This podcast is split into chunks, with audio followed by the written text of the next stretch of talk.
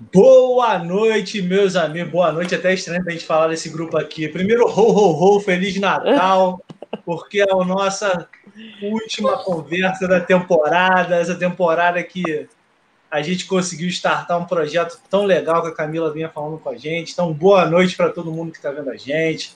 Boa noite para você que vai escutar depois. Boa noite para você que vai ver depois.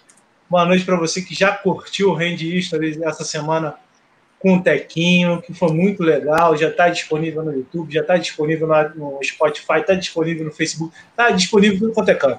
Então, primeiramente, já deixo aqui o meu Feliz Natal para todo mundo. Já apareci de gorro, que esse gorro é do meu filho, né, da, da creche, então foi só Não cabe no cabeção. O, o especial de Natal, o especial de Natal. Então, galera, estamos começando aqui nosso Handball, goalkeepers, the beat, handball, handball, mas hoje a gente vai dar uma prioridade para o handball, já que o beat handball está meio parado, né?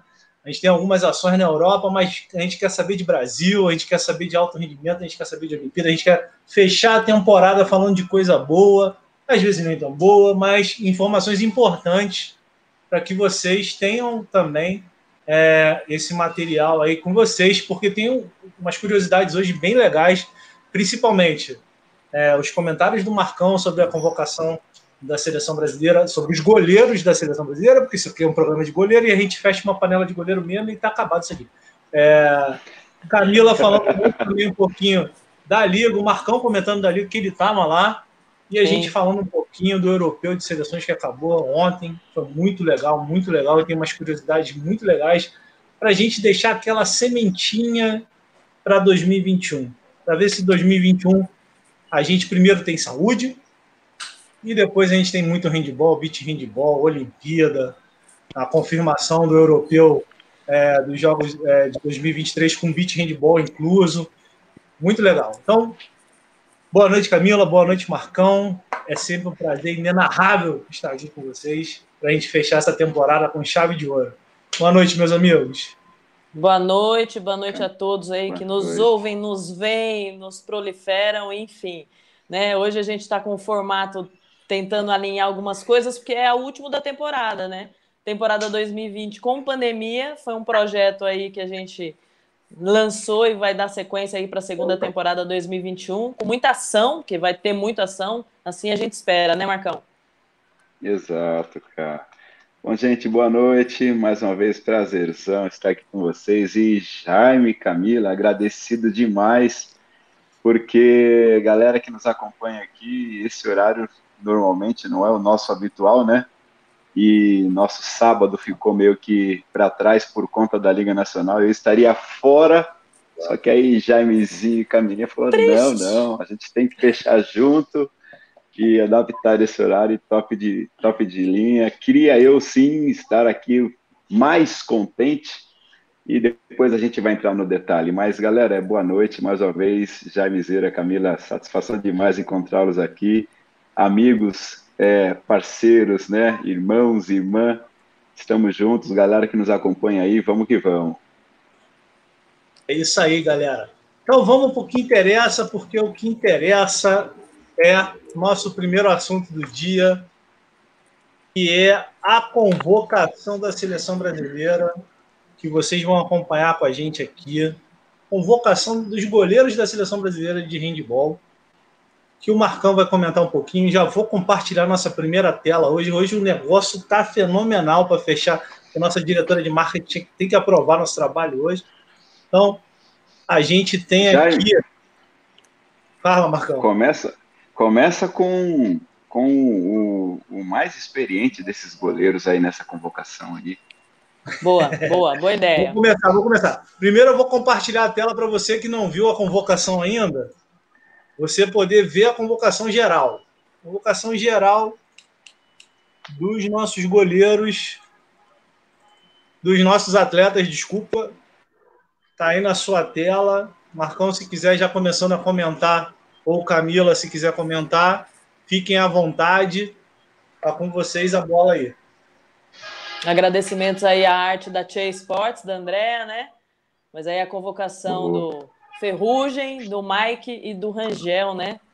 Aí a gente pode falar um pouco mais aí também a respeito de, dessa, dessa mudança. Mudança não, na verdade eles estão sendo monitorados, observados, estão tendo boas, boas atuações na Espanha, tanto o Rangel quanto o Ferrugem, né? E o próprio Mike aqui por Taubaté, né? Que faria a final da Liga Nacional, né, Marcão? Exatamente, cara. É, Mikezinho, né? A gente começou falando dele aí, depois a gente vai, acho que colocar em sequência aí, Jaimizeiro, um pouco do. Pode até falar, dele, né? aí. Mostrando vamos, já um pouquinho vamos do. Vamos começar do então falando do Mikezinho. Começa aí, Marcão, que eu vou soltar o vídeo do Mikezinho aqui. O Mikezinho, uma história que é. Mikezinho, uma história que a gente já conhece, eu sou suspeito em falar, né?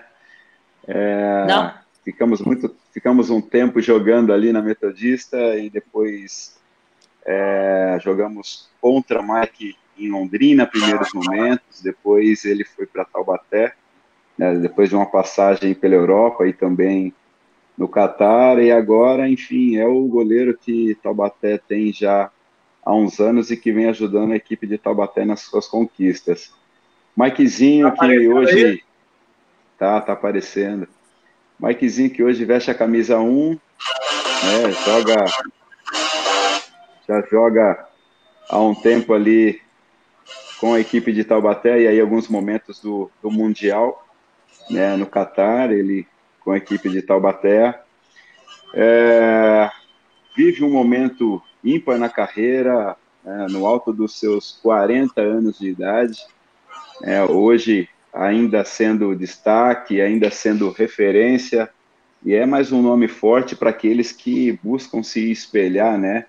E buscam referência no, no, no, nosso querido esporte.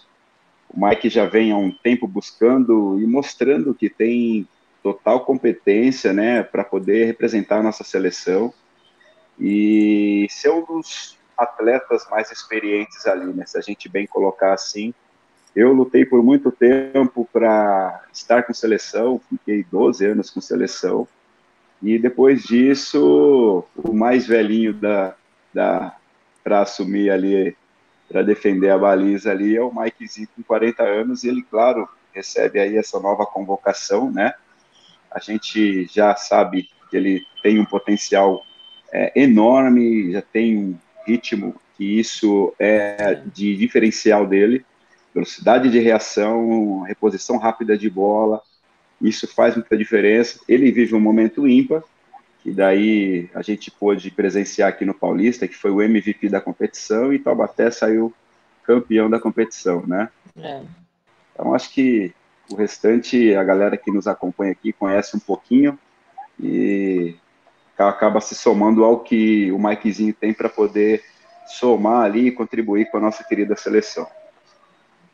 Muito bom. Vamos para o Ferrugem. Somando... Ah, desculpa, Ferrugem, desculpa. Somando, soma... Não, manda ver. É o Ferrugem mesmo. Já ia dar sequência, sabendo que o Mike é, é a grande experiência, é 40 anos, muito volume de jogo, muita experiência para a seleção no gol. É, a gente traz o Ferrugem aí como também o destaque, assim como o Rangel. Ferrugem que vem fazendo uma campanha muito boa na Espanha, o clube dele, o Beni, Benidorm, está é, tá em décimo lugar, fechou agora a última rodada da Sobal, né? Está em décimo lugar, brigando aí, né, para poder subir na, na, no retorno, assim que acabar o Mundial, né? A Sobal retorna em fevereiro. Amanhã, inclusive, o Ferrugem vai estar tá numa live, né? Vão lá no, nas redes sociais dele, lá, Leonardo Tercariol, procura lá no Instagram. Ele vai ter uma live amanhã, acho que 8 da noite, se não me engano, ou antes, né? Acho que é 18 horas Aproveita, vê o Ferrugem falar um pouquinho sobre a carreira, falar também sobre o momento que ele está vivendo na Sobal. É um goleiro de característica diferente do Mike, né? Ele tem uma envergadura mais alta, né? Pode ser uma característica diferente. Pontos fortes do Ferrugem, que ele é um, ele é um cara extremamente explosivo, né? Você olhando a, a altura dele, a envergadura, você não imagina que ele tem, tem esse poder de, de, de qualidade. Ele tem 1,94m. 1,94m. Adorava ver o Ferrugem jogar na Metodista antes de ir para Espanha, porque ele jogava nos 4 é. metros. Eu amava isso. Achava a coisa mais linda do mundo. Era surreal. Mas é uma característica que ele tem, que ele traz agora tem muitos jogos da Sobal que você vai conseguir acompanhar se você não conhece. Se não conhece, por favor, vá conhecer. Ferrugem é um grande destaque que vem dentro do Brasil e foi para a Espanha agora. Tem essas passagens, essa, essa bagagem internacional que faz muita diferença, né? Sem dúvida, cara. E aí a gente tem agora o nosso querido, o garoto, o garotão, é, eu vi a idade do Rangel, eu falei, caramba, eu brinco com os meninos no clube, né? Já o tive, garotão, o meninão. Tira um pouco de onda deles, mas o Rangel, ele é um menino que começou ali, ali em São Caetano, eu vi um pouco da, da, das atuações dele, né? E ele também cedo já foi para fora. É um menino que tem aí só 24 aninhos, né? Nascido em 1996. Em 96 eu já tinha, já estava não sei quantos paulistas eu já tinha, viu, Jaime? Mas já Marcão, pula essa parte, já... Marcão. Eu não fiz a barba Mas hoje. estava ali. Já aqui, E hoje é muito bacana poder ver assim os nossos atletas, né, tendo esse espelho que é, é que é a Europa, né? Ir lá e, e ser referência. A gente está acompanhando os momentos do Rangel aí e de vários que ele vem apresentando, né? Na Liga Sobal, o empenho dele tem sido muito bom.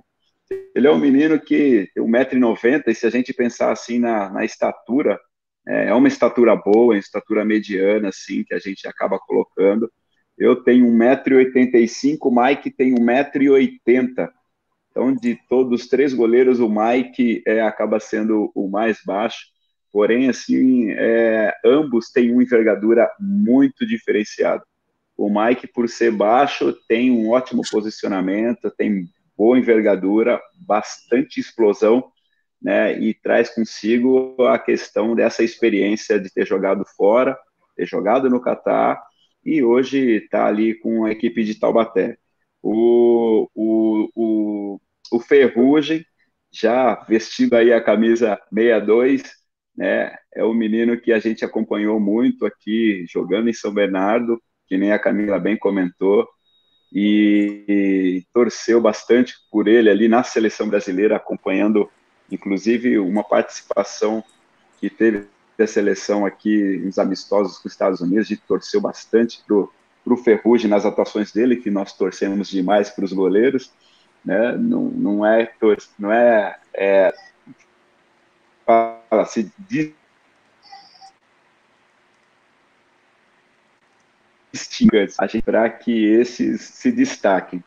E, claro, o, o, o Rangel vem numa ideia assim que, se a gente analisar, tem até uma escadinha, né?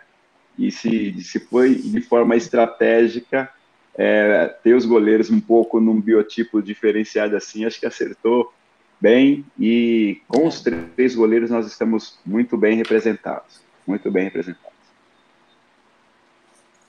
Excelente. Camila, quer completar? Não, basicamente é isso mesmo. Acho que a, a, você diversificar e ter goleiros diferenciados no banco faz, é, pode ser um complemento de toda estratégia que você tenha com o time, ou mesmo para dar uma quebrada no ritmo né, de algum, algum atacante que está se destacando, né? Então é, é legal ver, são três características diferentes é valorizar mesmo esses goleiros do Brasil. Lembrando que o Angel passou por acampamento, então é legal você se espelhar, você olhar um moleque lá e falar: olha, tá lá na seleção, vai pro Mundial, cara. Ó, oh, me arrepiei. Porque é muito legal. Então, que todo mundo tenha essa visão e consiga ver, pô, se eu, eu vou ter uma oportunidade, eu posso ser visto. É essa Liga Nacional agora é um bom exemplo disso. Temos jovens goleiros, goleiros muito experientes e foi muito legal também. Então, Parabéns à convocação aí, que esses meninos destruam lá. Façam de tudo, né? Show. Pá. Show. Muito bom. Eu fiquei muito feliz com a, com a volta do Mikezinho. Eu acho que o Mikezinho tem muito ainda para dar para a seleção, é. para o handball. É, eu fico muito Pô, feliz vendo o Ferrugem também numa crescente constante. É... Minha caneta mostra? Minha caneta mostra? Mostra, mostra. mostra. Ah, então tá apontando para cima certinho. É... Quando tem lenha para queimar, tem lenha para queimar. Então a gente tem que falar. É. Tem lenha para queimar. Tá? Obrigado, Casinha. Obrigado. Já falei que uma vaca cativa ali, alguma coisa. Mas, mas gente fica feliz também de ver essa molecada crescendo, né, cara? Tem que ter. É. Uma hora tem que renovar. A gente vai falar isso até da parte do feminino, porque a gente vai dar um carinho especial hoje para fechar a live com o feminino, falando do europeu justamente falando disso, dessas transições, de algumas curiosidades que tiveram nessas finais. Mas vamos lá. É. Falamos da convocação, acho que não ficou nenhuma dúvida aí. A gente só torce para que tudo se restabeleça na, na confederação e as coisas voltem a andar, é. mas isso não é o nosso papo de hoje. Vamos lá. Finais da Liga Nacional de Handball. Quem quer começar? Eita, eita, eita. Ó, eu vou começar porque eu fiz a lição de casa. Só faltou um nome. E aí eu vou, eu vou, me, eu vou me judiar, porque eu sou parceira do Chico do Nacional, mas o Marcão vai me ajudar. Que assim, a gente teve vários destaques, né? Os goleiros, essa grande leva agora aí, principalmente da semifinal. Tiveram muitos nomes, assim, goleiros jovens se destacando. Né? Eu vou até fazer uma ressalva para quem não conhece aqui de São Paulo, que é o, o Valdez. O Valdez ele era da, é da Mackenzie, ele joga universitário, joga no São Paulo, faz parte dos Cornetas, e é um cara que jogou o Paulista né, por São Paulo e foi convidado a, a atuar por São Carlos. Então ele jogou tanto o Paulista na bolha, também como a Liga Nacional. Então foi bem legal ver o Valdez aí, que é um cara que ama o esporte, a gente sabe assim da história, né? E pôde atuar. Mas tem desde do, do, do, do, do Lucas Manaus por Nacional, pelo Nacional, no Carajás tem o Richarlison, tem o Emanuel, que é a seleção brasileira juvenil, atuava em Londrina, em Taubaté, Maiquinho, Lucas Santos, o Buda, que todo mundo vinha falando, inclusive pelo Pinheiros, falaram muito ver a, solidão, cara, porque o handball masculino, quem é goleiro sabe que a bola está muito mais rápida, os caras estão muito mais fortes. É, a, a, velocidade que essa bola chega no gol é um parâmetro absurdo de assistir. Então, assim, legal, um destaque grande aí para pro, os semifinalistas, né? E para os finalistas, que foi Nacional Carajás, que foi disputar o terceiro e quarto, e o Pinheiro. Então, assim, parabéns mesmo. Teve um destaque grande. É, infelizmente, a gente não conseguiu trazer algumas imagens, né, da atuação deles, assim, mas acho que o Marcão pode falar, porque viveu ali na bolha, né, Marcão? E aí acho que pode até complementar mais alguns nomes Sim, que você viu como destaque. Ó, oh, a verdade, cara, eu, eu sou muito é, o meu mundo, né, quando eu estou em competição. Eu, eu, eu fico muito na minha casinha, que nem a gente costuma dizer, né? E aí acabei olhando para os meninos e acompanhando um pouco, porque é importante a gente também dar informação para os nossos atletas ali, né, os nossos atacantes, o nosso time ali, no caso, para poder ajudar quanto à leitura para a finalização no goleiro, né? E aí, os, um menino que é, jogou contra nós, assim, do Piauí, ele foi super bem, me fale o nome dele, cá. Se você fez a lição de casa aí, você tem o nome dele? Ah, do Piauí? Do Piauí, é. E ah, eu descubro. Um menino que jogou super bem. Do GHC, é isso? Nós. Isso, o pessoal do GHC, isso. né? Do Juliano? Jogou... É ele. Isso, ele jogou super bem contra galera, nós. Deixa eu destaque muito bom. Um rapidinho para a galera que vai estar escutando aqui depois. É, o Marcão e a Camila estão falando dos times que fizeram as finais da Liga Nacional de Handball. Foram Viking, Vikings de Campos, aqui do Rio, do interior do Rio, Manauense de Manaus, Cascavel, São Carlos, Corinthians de Guarulhos, Londrina, GHC do Piauí, Itajaí, Nacional Havaí, Carajás, é, Nacional Havaí é, Santa Catarina, Carajás do Pará e a final ah que vai ser Pinheiros e Taubaté, é, que ninguém sabia que ia ser essa final. Falei mesmo.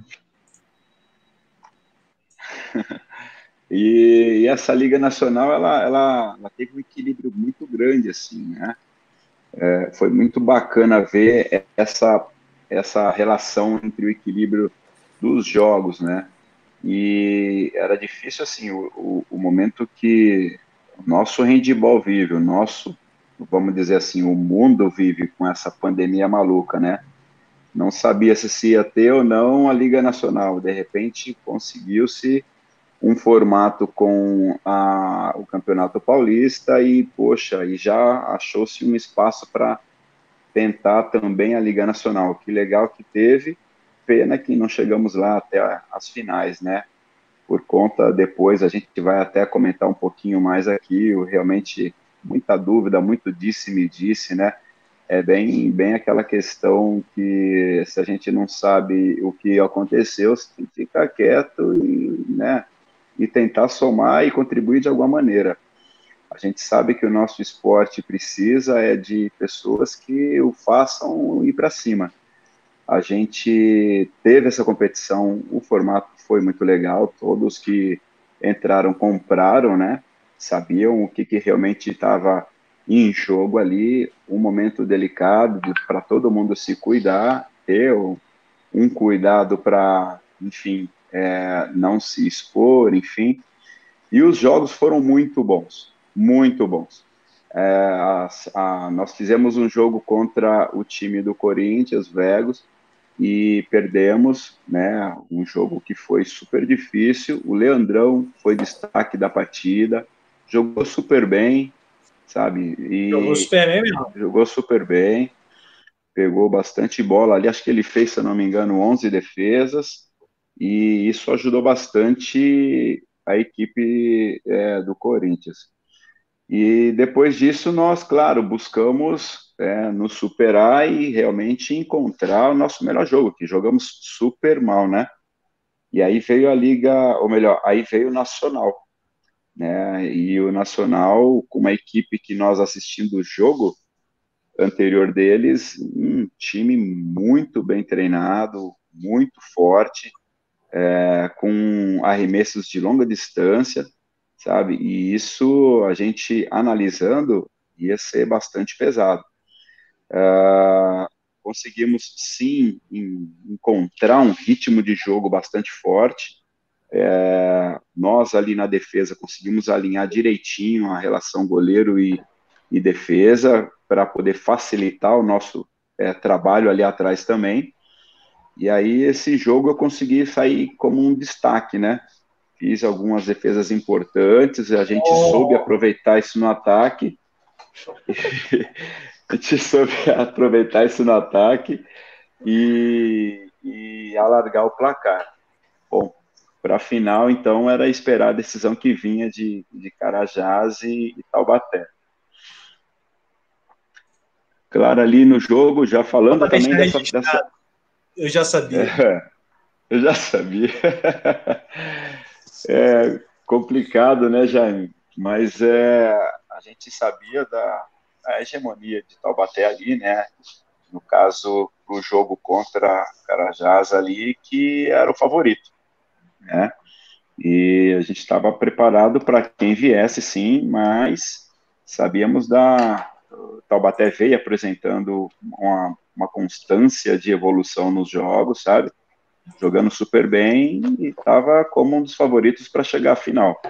O Pinheiro estava tentando também buscar colocar em prática aquilo que tem como potencial, que é o entrosamento, que é o, jogo, o, jogo em velocidade, e, e, conseguiu colocar isso de uma maneira crescendo na competição. O Alex fez um trabalho bastante é, diferenciado ali que nos ajudou a encontrar um caminho para a final.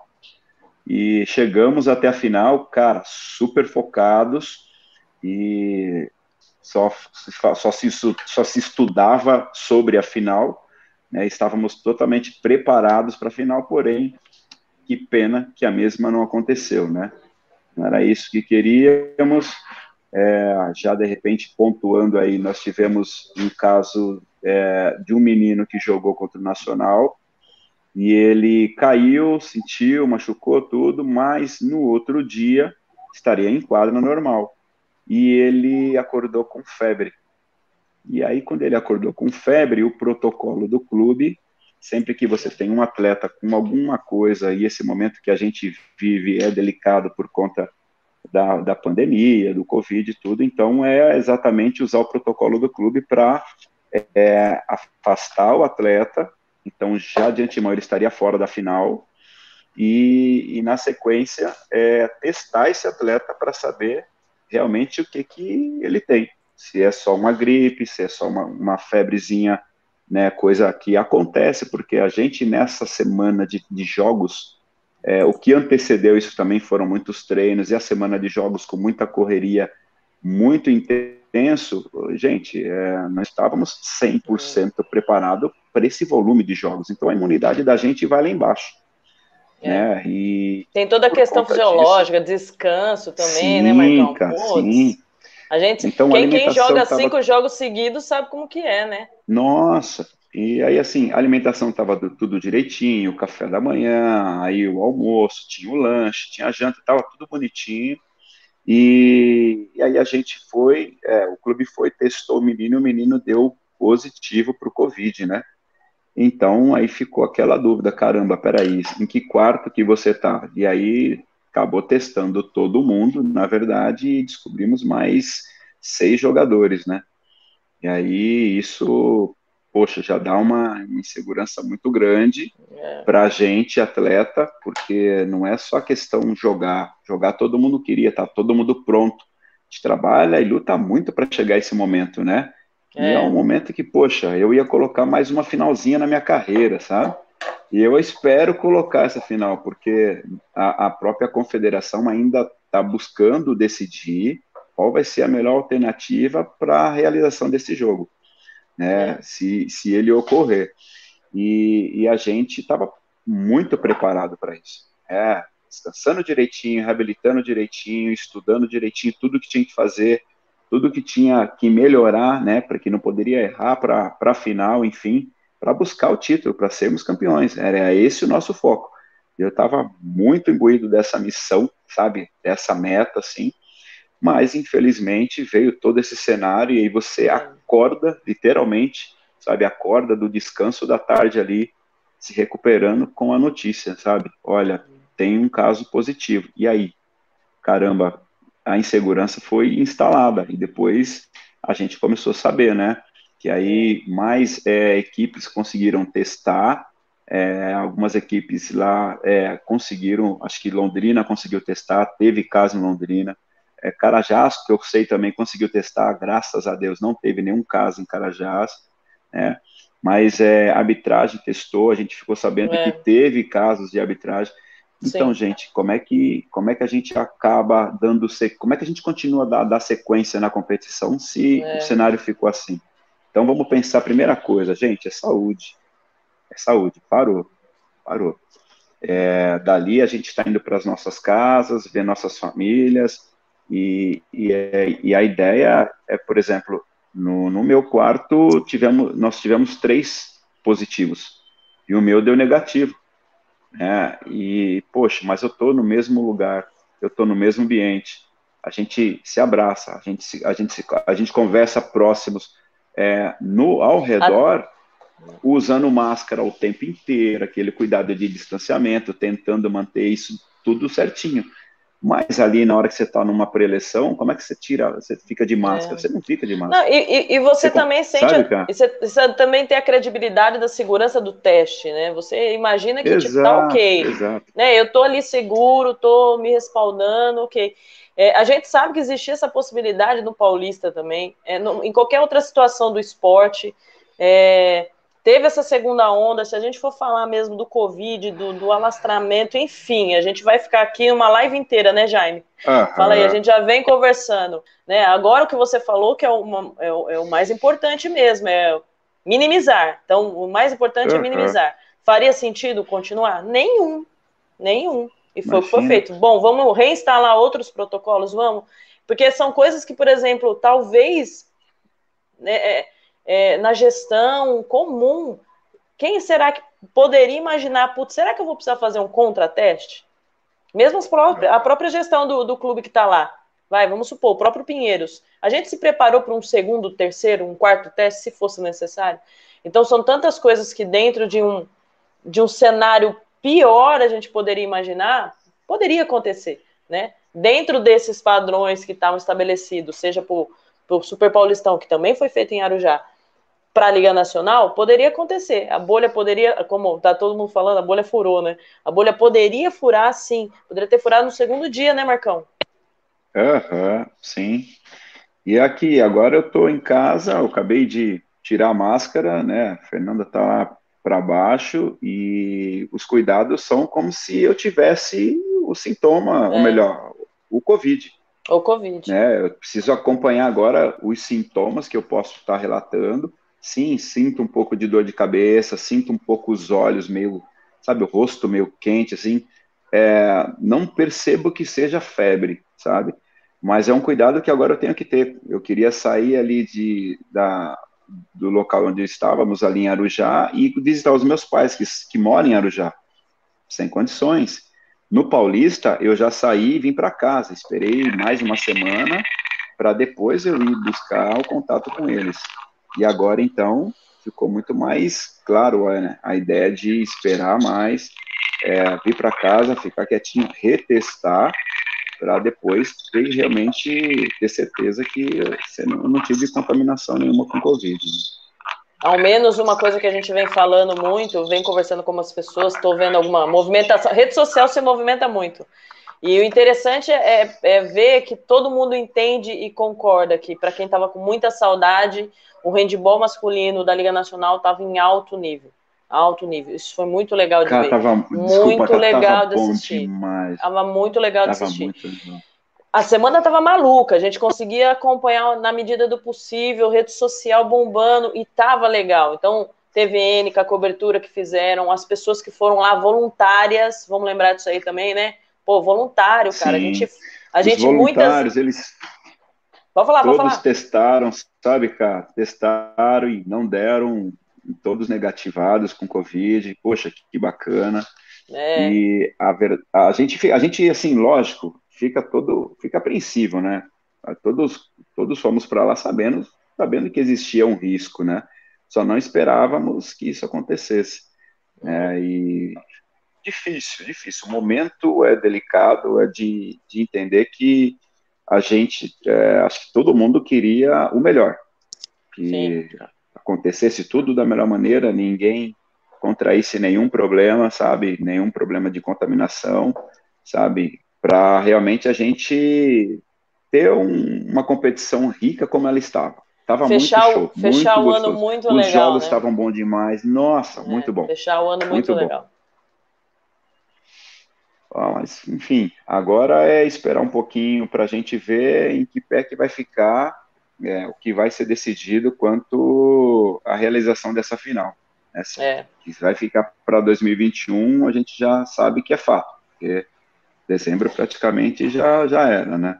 E aí já aproveitei. Eu sou rainha de derrubar o celular, gente. I'm sorry. Caiu duas vezes. Caiu duas vezes já. Não, eu ia falar que o legal, que agora que a gente mais discutiu ao longo desse, desses encontros, é que o lastro tá feito, né?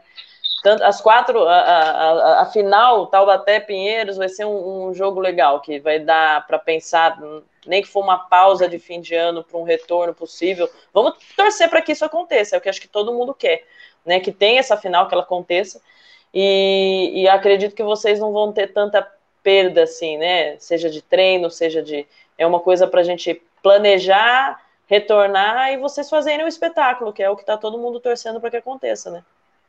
E a Exatamente. palavra de 2020, né, Camila? Adaptar. Adaptar. Adaptar, organizar e trabalhar. Quem não fez isso é. em 2020 não andou. Não faz, é, não andou, não andou. Deixa eu só falar aqui, ó, galera participando, Santista, um abraço, irmão. Tudo de bom. Paulinho, Paulinho, um dia eu quero trazer o Paulinho aqui. Eu vou trazer o Paulinho no Hand History só para ele imitar o Biden. tipo, já é pré-requisito. Faz isso, Jaime. Faz Medo. Manelzão, cara. Manelzão, ele é o melhor que nós temos aqui no Rio. Ele é o cara que mata. Manuel. Master. Mané. Queria só deixar o registro pela pelo trabalho que o Manel fez nessa pandemia fora handball. Esquece handball. O Manel ele passou a pandemia inteira recolhendo alimentos com o pessoal do Master de São Gonçalo. Porra, top. De, é, distribuindo alimentos, fazendo boas ações. Então, assim, Manel, você é um cara que falta adjetivo para agradecer o que você fez como ser humano. Pelo handball a gente agradece sempre, mas o que você fez nessa pandemia é, é uma frase que ele diz assim, cara, e que ficou muito gravada, né? Viver é muito bom. Então, viver é muito bom, mas é melhor ainda quando você ajuda o próximo, né? Porra. Então, ó, Érico, o irmãozão também aqui do Master, o Caixa Bate. Érico. Brunão de Santa Mônica aqui do Rio, professor também, que é um apaixonado pelo handball, que joga Master aqui também. Samucango vai estar com a gente lá na seleção Master no mais 42. Thiago Cunha, vulgo tortinho, qualquer dia conta a história dele também. Mas é um cara batalhador pra caramba pelo beat aqui do Rio. Ale, pivô, irmão. Cara, que saudade de você, cara. Você não sabe a saudade que eu tenho de você. Principalmente de te perturbar porque você é de Cubatão. E ele me reclamar que eu sou carioca, então essa discussão fica três horas, quatro granadas de cerveja, e só reclama disso. Betão, Betão também, Didico. Quarta-feira eu tô aí, Didico. Não esquece de mim, não, hein? Esse aqui vocês vão gostar. Olha esse aqui. Quem Nossa. diria que ele apareceria aqui? Jackson aparecendo. Apareceu na área. Não, o rei de Santa Catarina and adjacências. São Miguel do Oeste and adjacências. Não Nossa só, diretora, né? diretora, tem uma para você hoje aqui, hein? Ixi. A diretora de marketing. José Júnior, vulgo Zé Maria, Caixa Baixa. Isso é uma outra história. Caixa Baixa a gente fala no make-off aqui do, da nossa live. E aí, parabéns pelo projeto em prol do handball é sempre, Zé. Sempre, sempre, sempre, sempre vai ser. Acho que a gente tem um, um carinho muito grande. Doutor Pablo Oliveira. Esse rapaz aqui é brabo, hein? Parte de preparação física aqui no, no Rio, ele é brabo. Aí, um abraço, mais irmão. um, mais um para 2021. Já vai entrando na lista. Aí, a nossa lista é aí, é grande. Esse aí ajudaria a base, ó. Aí, ó. Maravilha. Sabe muito, esse aí sabe muito. Sabe muito. Sou suspeito a falar dele. O pessoal do Guanabara aqui no Rio, do, do time de handball, tá tendo essa oportunidade de trabalhar com o Pablito lá. O cara sabe muito. Doutor Pablo. Não é, não é mais mestre, negócio de pós, mestre, não é mais com ele, não. Agora ele é doutor. Então vamos lá, galera. Vamos para o nosso próximo tópico, que eu acho que a gente vai mastigar mais um pouquinho. Ah, eu queria só fazer uma última provocação para vocês. Marcão, principalmente, né? E a Camila, com que ela conseguiu colher, no apanhado geral, tirando os goleiros que a gente já conhece, Leandrão, Andrei, porra, é, Mike. Boa. Como vocês viram, por exemplo, eu gostei muito do menino que eu fiquei sabendo hoje que ele é do Rio, que é o Samuel do Pinheiros. Desculpa, eu vou errar o nome dele. O terceiro goleiro. É o Vitão. Vitão. Gostei muito desse menino jogando os jogos que eu pude ver lá da Liga. Eu consegui acompanhar, gostei muito desse menino jogando. E fiquei sabendo que ele era do Rio hoje. E assim, alguns nomes que você pode citar, sem fazer média. A gente já conhece pessoal do Beat que jogou, o Bodega, o Cris, mas como é que você viu esses novos nomes? Por exemplo, esse menino do Pinheiros que você acompanha de perto, é... ou alguém que você pegou aí, como vocês falaram no começo, o pessoal de Manaus, que teve uma galera que jogou. Rapidinho, só para a gente mudar o tema depois e, e, e ir para o handball feminino. Jaime, eu acho bacana o trabalho que a Fernanda faz com os goleiros lá em Barulhos, né? Com os eu meninos lá, eles têm, sabe, tem bom posicionamento, os meninos é. eles trabalham com Thiago, né? Tá o Thiago e o de reação. Ah, eu sempre esqueço. Então, é minha, é minha memória, é terrível. Deixa, eu levantar, deixa eu levantar minha camisa aqui, ó. Ex-goleiro do Rio Hand Beach, Hugo Zebinha. Hugo Zebinha, vocês devem perceber por quê, mas. Ele mesmo. Thiago, Thiago vai muito bem. Gosto muito dele. E os meninos, eles estão bem, sabe? Então eu vejo novos, né? Então eu vejo um futuro grande aí para eles. um bom trabalho que a Fernanda desempenha lá. É, o menino que a gente falou, né? Poxa, perdão, o cara. Do Juliano, né? Dele, Não, eu, eu vou Juliano. descobrir, vou, vou até fazer uma ressalva, vou até fazer uma publicação lembrando disso, gente. Mas o, é, é ele é do Juliano, lá, do GHC, né?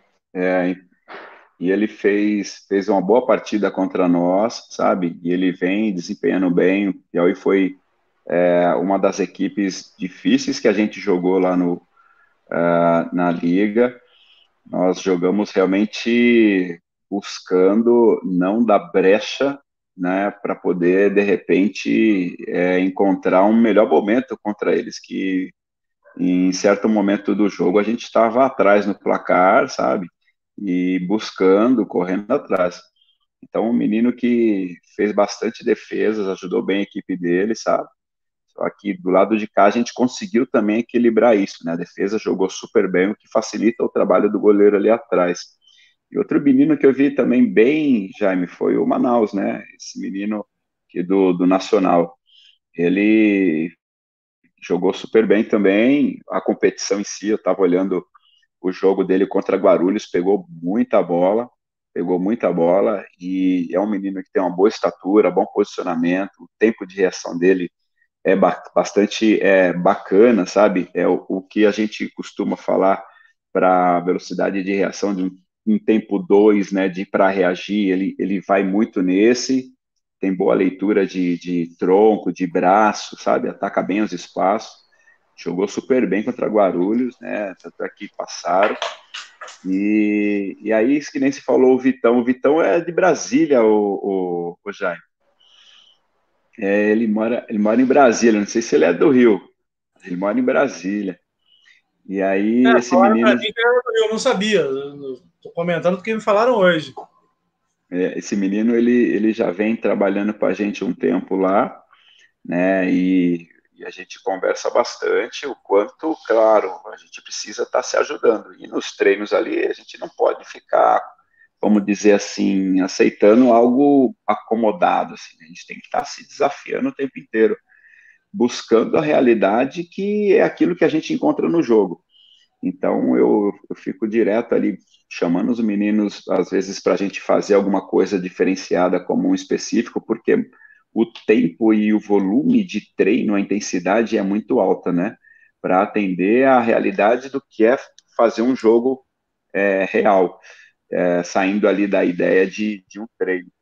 E esse menino está super bem, está super bem. Ele tem evoluído bastante. Claro, a opção foi optar por mim, pelo Buda ali nos jogos, em certos momentos, mas ele, quando entrou, entrou e mostrou que pode confiar nele. E é um menino que eu confio bastante e a gente conversa sobre isso, né? Olha, cara, você tem que estar sempre preparado e nunca acomodado, sabe? Tipo, tá jogando eu, tá jogando o Buda, e de repente a opção técnica no momento é ficar com, seguir com os dois jogadores e, e os dois goleiros e trocando, para ele não acomodar, para ele tentar ser ali alguém que está sempre incomodando, buscando crescimento, buscando evolução, né? Ah, mas isso, tem que ser assim. Isso que ele tem feito. Assim, se não for assim, não cresce, não tem jeito. Ah, sem dúvida. O falou uma coisa muito legal no, no Hand History, nesse primeiro episódio que a gente fez, que ele falava assim, pô, eu olhava pro Jaime no banco quando ele era moleque, falava assim, meu irmão, se meu tênis desamarrar, esse moleque vai entrar e vai me engolir. então, tem que treinar muito. Então, assim, é, ele falou isso e eu falava assim, pô, mas tem que ser assim mesmo, né, cara? Se não for assim, Ô, Jaime cara vai, vai evoluir? Não vai evoluir. Ser, não, não evolui. Eu sempre tive uma coisa comigo assim, sabe, Jaime? É, eu saía de São Mateus e eu pegava três conduções. O local que eu morava em São Mateus era um acesso difícil, onde tinha mais ônibus, enfim. Eu pegava três conduções para chegar a São Bernardo do Campo. Então era quase duas horas de viagem, duas horas e pouco. Aí eu chegava lá, eu ia treinar. Cara, eu ficava pensando, eu, eu viajei tudo isso para chegar aqui e fazer um treininho de boa, treininho, sabe, meia boca, nem ferrando. Eu entrava, pisava em quadra e era aquele negócio, é 100% de dedicação, é 100% de entrega. E aí, é, isso somado à experiência dos, dos atletas que estavam ali, poxa, uma galera que época de metodista, a galera muito de seleção brasileira, né? Então, poxa, me dava muitos toques, isso me ajudou muito. Mas se eu não estou preparado para pegar todo esse, toda essa informação, toda essa bagagem dessa galera que me deu esses toques, Jabá, o próprio Cachorrão, sabe? É, o Fernando, o Oi, cara, se eu não estou preparado para pegar o toque dessa galera, entra no ouvido e sai no outro, você, o que, que, é que você vai evoluir? Ficou, né? Ficou, Marcão. Você está entendendo? Ficou. Se não escutar, então, ficou. Eu, poxa, então aproveitei muito isso e quando a oportunidade veio, eu abracei. Tanto é que, assim, para a galera que nos acompanha aqui, vai entender. Eu, eu me federei, Jaime e Camila, eu me federei em, em 93. Eu me, eu, eu me federei em 93. Em 95, eu saí do colégio, me federei em 93. Em 95, eu já estava indo disputar o campeonato mundial na Argentina, com o Júnior, e eu era juvenil. Então, quer dizer, a evolução que eu tive foi meteórica, sabe? Meteórica. E aí, eu, eu, eu só aproveitava. E eu lembro direitinho, assim, de certa forma, um amadurecimento meu, assim, de querer aproveitar as oportunidades, sabe? E não deixar escapar nada. Eu lembro direitinho de um jogo contra a Suécia, nós no Mundial, que aquele jogo era meu. aquele jogo era para mim. Aí eu fiquei de fora, cara, chorei, fiquei puto pra caramba.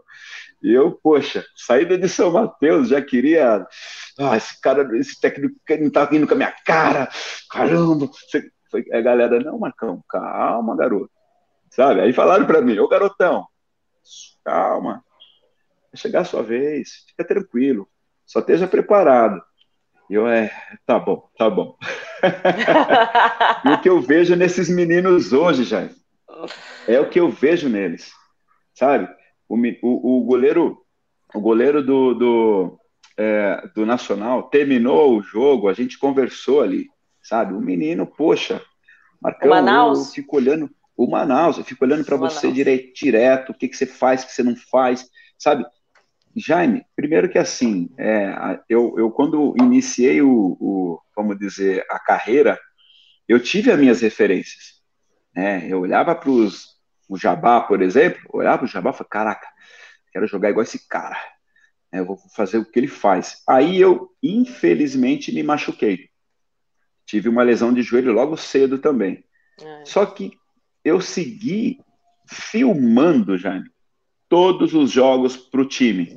Eu virei o cameraman do time durante um ano, que a cirurgia naquela época, né? Você perdia Nossa, o ano. Nossa, nem né? fala. É, perdi o ano. Então eu ficava filmando todos os jogos, cara. Todos os jogos eu filmava. E aí, nesse filmar, indiretamente, eu estava ali, ó, estudando, olhando cada um dos goleiros, olhando o que, que o Jabá fazia, o que, que ele deixava de fazer sabe? Olhando, admirando. Poxa, que legal, pô, que top. Caramba, como é que ele fez aquilo? Legal. Quando eu voltei aos treinos, um, a minha postura estava igualzinha do Jabá. Igualzinha. E aí a galera, Marcão, você tá jogando, tá jogando igual o Jabá. Eu falei, que, jogando igual o Jabá? Não tem nada a ver, né? ele tem um estilo, poxa, um cara longilino, dois metros de altura, uma envergadura privilegiada demais. Eu pequeno, tem que usar velocidade de reação para poder tentar compensar essa, essa falta de, de, dessa envergadura que ele tem. Ele, não, cara, você está fazendo os movimentos igualzinho ele. Falei, cara, olha o quanto é importante a gente, sabe, é, saber espelho, né? tirar, sabe, saber ter referência, é, buscar é. ter referência, ter, ter espelhos, né, cara? Poxa, é. faz muita diferença. Então, esses é legal... meninos, já, eu vejo que vão, vão super bem, assim, futuramente, sabe? Vão, é legal que a gente, a gente, a gente, pelo menos assim, é... sem, sem falsa modéstia, mas a, a qualidade da informação que vem chegando agora, ela tá muito melhor. O que a gente faz é uma reparação, talvez, do que poucos tiveram no passado né? Então, um autodidata, um Checha autodidata, um Jabá autodidata, uma Meg autodidata, né? É, uma Yara autodidata, e eu estou falando de nomes aqui bem antes de mim. E, e essa reparação que a gente traz para hoje, né? Essa, essa fala de goleiro para goleiro para treinadores pensarem em goleiro, a gente vê a qualidade e ela é absurda num paulista. A gente é absurda em campeonatos que a gente vai e os goleiros têm, têm ganhado muito de melhor da partida. E aí eu fico me perguntando, pô, por que que, né, por que, que agora o goleiro tá ganhando melhor de partida? Sempre teve goleiro bom, sempre teve. Mas agora é absurda a diferença que eles vêm fazendo em jogo, porque eles estão buscando muito isso. Os treinadores estão percebendo isso e também estão com pouca qualidade. E, e, e fica a crítica: é pouca qualidade de, de trabalho de goleiro. Tem pouco, tem poucos profissionais. A gente não tem preparador de goleiro. É, são poucos. Uhum. E poucos, e poucos que só podem atingir dois, três, talvez quatro.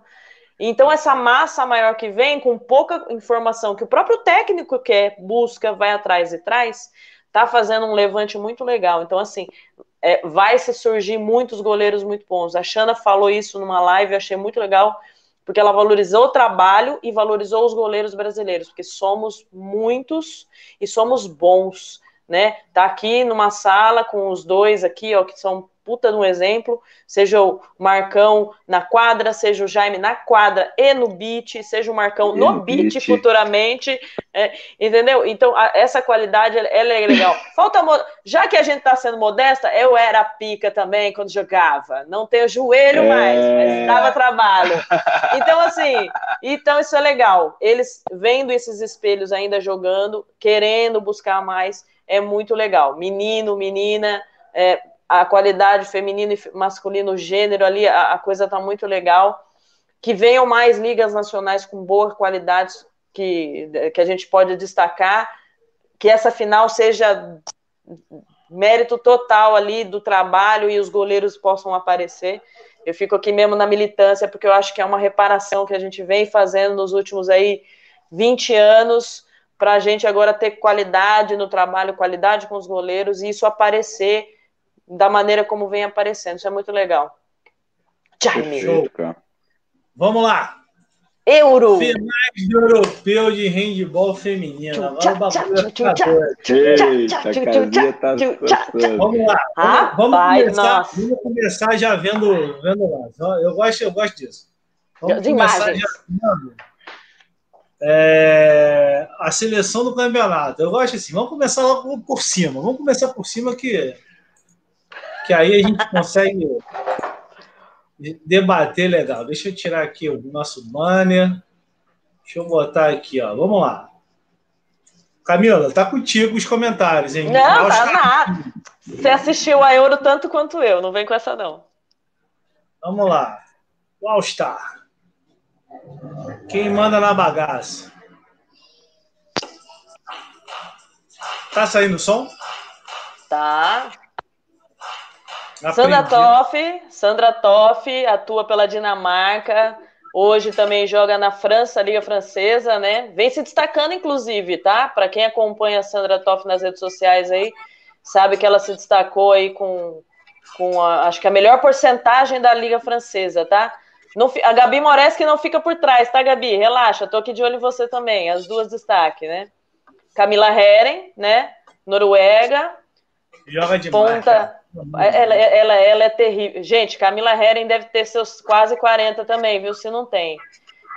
Uma excelente ponta. Excelente ponta. Excelente ponta.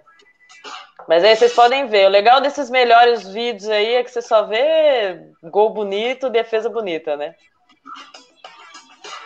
Pontinha não, clássica. Inclusive contra a Toft, né? Que foi a melhor goleira. Contra a Toft. Cara, russo.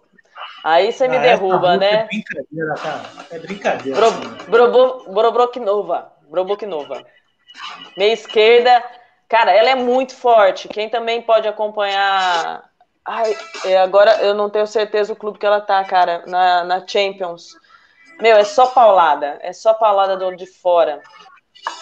Oftedal. Essa menina no centro aí, ela é, ela é absurda. Na Noruega. Noruega também. É craque demais. E é legal. Olha, eu já vou. E eu vou falar uma coisa legal. As meninas no acampamento, né, que a gente teve juvenil, cadete, elas é, é ao concurso. Todas as centrais amam o Off né? Porque, tipo, é absurdo, assim, o nível técnico dela. E aí já é um espelhozinho. Essa daí não precisa nem comentar, né, cara?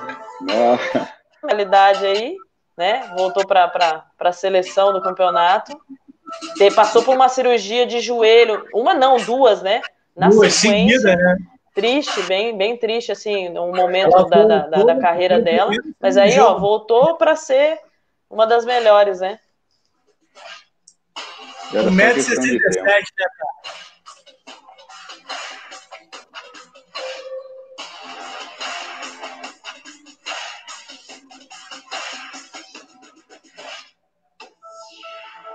Essa menina também é muito boa, cara. Gosto muito dela jogando.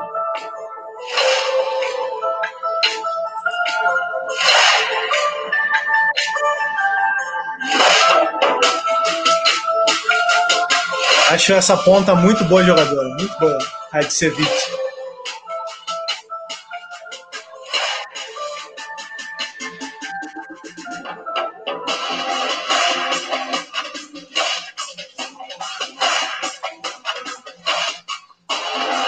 Essa pivô da Croácia também é muito boa, Marcão. Achei muito dela jogando, muito forte.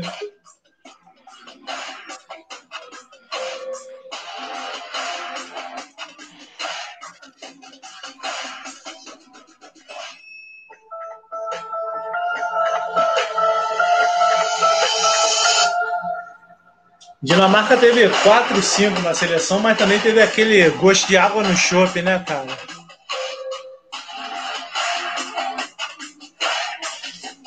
Galera do, do Spotify, não, não, se, não se atentem, estamos naquele momento admiração dos lances. Busquem os lances. Tá lá no site da Euro, tá muito fácil de ver, muito legal. Sim, tem estatística lá, tem muito material é, bom é, quando você entra lá. E a MVP, né? Essa, essa menina tem 22 anos, né, cara? Sim, ela tava no nosso Mundial da, da Rússia. A gente vai entrar nesse papo aqui já já, mais análise, mais, mais análises. Mas é muito legal esse trabalho de, de participação que as seleções estão fazendo. E o jogo está muito forte, cara, pelo amor tá, de Deus. Tá, tá. A intensidade do, do jogo feminino está muito legal. As transições, o trabalho de, de força. Melhorou muito, né, cara? Sim, sim. As bolas de 9 metros, foi um comentário que o Jaime fez. Absurdo. A linha de 9, a linha de 9 metros para chute as goleiras estão tendo que se preparar tanto quanto os meninos, né? Que a gente tinha aquela questão da diferença de tempo, velocidade, força. As meninas agora estão tendo que trabalhar antecipação tanto quanto os meninos já vinham trabalhando, né, nessa questão. As é. meninas, sim. Mas foi legal um comentário. Vou até fazer um adendo aqui para Alice Diva, para quem não a conhece, joga na Espanha, né, no Bera Bera, e ela me mandou um áudio logo no começo falando assim: Você viu tem pelo menos umas 15 meninas que estavam no nosso Mundial na Rússia lá jogando a Euro. Aí eu, ai, você babou agora, né? Ela, puxa, como, como que legal. Como eu queria estar tá lá. E, tipo, muito legal mesmo. É uma geração nova em todas as seleções. Meninas que estão tá, vindo no processo aí de 4, 5 anos nas suas seleções, dos seus países. E vem se destacando agora, né, na, na Euro. Muito legal, qualidade muito alta da Euro. Cara, é aí que eu queria chegar. É, é... Esperei para falar um pouquinho mais da Euro feminino, porque eu vi uma, eu fiz umas anotações aqui que, cara, eu fiquei impressionado. Um, com o jogo de 9, 10 metros do feminino aparecendo, coisa que a gente não via há muito tempo, muito tempo. Mas 9, 10 metros é, é, é saltar dos 10 metros e chutado da tracejada, não é saltar da tracejada e chutar dos 8, 7 metros. As meninas da Croácia, aquela meia esquerda da Croácia, chutou uma bola num jogo que eu assisti a 128 por hora. Filho. 128 é um canudo.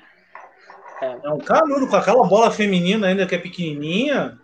Pelo amor de Deus, sabe? As duas meias da Dinamarca chutando 11 metros, cara. É e chutando forte, não é fraco, não. Não é aquela bola que chega, o goleiro consegue. É aquela bola que estoura na, na, no ângulo e fica rodando, igual desenho animado, sabe? E aí a gente, tá, a gente tá falando assim, né? A gente fala muito de goleiro aqui, mas a gente também sabe que a qualidade do atacante favorece a melhora do goleiro, né? Então a gente é, é até uma, um pouquinho uma crítica, assim, né? Porque a gente está perdendo o poder de fogo de 9 metros, tanto na formação, né? Isso é uma discussão. Eu nem vou entrar nessa discussão da formação, tá? Porque tem gente que pensa que isso é especializar, né? Eu já vou especializar, mas na verdade não é isso o que a gente está dizendo. É proporcionar não, é que a linha. Exato. É proporcionar que, que, a linha venha chutando, né? A menina, né? A gente tenha poder de fogo de linha de 9 metros. Né? É proporcionar isso para a menina sentir que ela tem essa, essa, esse poder de fogo, né? E, Pode continuar e... falando, Camila. E aí eu vou botar algumas coisas que eu puxei para a gente conversando. Vai falando aí. Não, e basicamente é isso, assim, porque você tem dificuldade. Hoje você tem uma ou duas meninas que se destacam, então fica muito fácil, né? Você ter uma, uma linha defensiva que você sabe que só aquela menina vai chutar. É a mesma coisa que acontece no masculino. Se você sabe que só um cara chuta, é só um cara chuta. Essa um estatística. Essa, dá um zoom. Essa é estatística do da Croácia. Não, é só, é só para a gente. Não é nenhuma estatística, são as relações. Ah, não, as relações, tá, tá, tá. Você pegou então, assim, para ver uma se média, você, né? Se vocês estiverem vendo meu mouse aqui, ó, olha a faixa etária e a média do time da Croácia, que foi pela primeira vez em, em todos os campeonatos né? que disputaram no, no, no feminino. Tanto Jogos Olímpicos, Mundiais, Europeus, é a primeira vez que a Croácia chega em medalha no feminino. E eles têm uma média de idade de 25 anos. Olha o que esses caras estão pensando. Aí eu vou lembrar até um comentário de um amigo meu aqui do Rio de Janeiro, o Leonardo Giannini, é, que é, é, é o CEO do Guanabara, né? Handball aqui no Rio, que ele falou assim: Jaime, você percebeu que a Croácia está com uma dupla de gêmeas? E aí eu vou lembrar aqui a número 14 e a número 15, e a. É, blá, blá, blá, eu vou lembrar. Pozavec. Pozavec. A número 3 e a número 8, se vocês estiverem conseguindo ver aí na tela e quem está escutando a gente gravar a numeração e depois assistir no YouTube lá. Cara, se você olhar aqui a faixa etária dessas meninas, as gêmeas, são quatro atletas, é a dupla de gêmeas, não estou falando de gêmeas só duas vezes. Eu uma dupla de gêmeas. 24 anos. As duas, as duas duplas de gêmeas são 24 anos. Cara, numa seleção que tem uma média de idade de 25 anos, olha o trabalho de base que a Croácia vem fazendo de formiguinha. Isso é verdade. Para você conseguir medalhar no europeu. Você acha que essas meninas não vão ser uma Holanda da vida? que veio desde juvenil juntas e hoje tem a Tessa no gol. É, tem tantas atletas de destaque com uma faixa na faixa etária dessas meninas aí, entre 24 e 29 anos. Então, assim, olha aqui, ó, para você que está escutando a gente. É, goleira, 22 anos. Lateral, 24 anos. Central, 28 anos. Só um exemplo: pivô, 27 anos. A mais velha da seleção é a goleira, que foi muito bem, por sinal, na quarta, a Pievic, a número 91, que tem 29 anos. O resto da seleção é 22, 24, 28, 24, 26, 24. Que, que inclusive, que inclusive eu vou fazer uma ressalva. A Pijevic, até, é, ela usou uma estratégia, Marcão. Depois eu até vou tentar mandar para você e vou publicar para a galera lá. Para também não ficar chata, né? Porque eu estava publicando muita coisa da Euro. Ela fez várias, várias defesas em linha na ponta. Maravilhosa. E a galera ficou surpresa, né? Tipo, nossa, até algumas pessoas vieram me perguntar no, no particular falando, nossa, e aí a galera ainda fala muito daquela questão de mirabolante, e uma coisa muito simples, ela resolveu o problema. Eu falei, é, muito simples, é uma técnica old school, eu diria, né? Antigamente é se usava muito, né? De, de 1,72m, né? 1,72m, ela não é, é, elas não são muito altas. O que, o que uma ressalva legal, por exemplo, todas as goleiras, pelo menos assim, teve, teve alguns embates aí, né? É, que foram bem legais. Eu até publiquei lá no meu Instagram. É, um, uma, uma delas era até que as goleiras elas estão com características diferentes para o padrão é, de biotipo. Então, assim, biotipo. por mais. É, 1,78m, mas você tem a Navarro que continua fechando o gol com 1,68m. Então, aí você tem uma Tess que ela não tem uma característica específica de uma escola particular holandesa, não é uma escola holandesa. A Tess tem uma característica específica dela, mas respeitando o biotipo dela. Então, isso foi muito legal, você assistir as goleiras, a atuação das goleiras, e você, goleira, que está nos ouvindo, que está nos vendo, com certeza vai se identificar com alguma delas.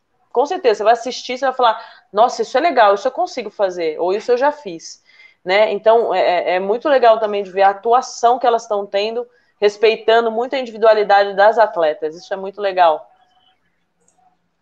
E aquilo Vamos que a gente então, pontuou, pra... né? Ô, ô, já me desculpa. Só, não, só não, completar o que o Kaká falou.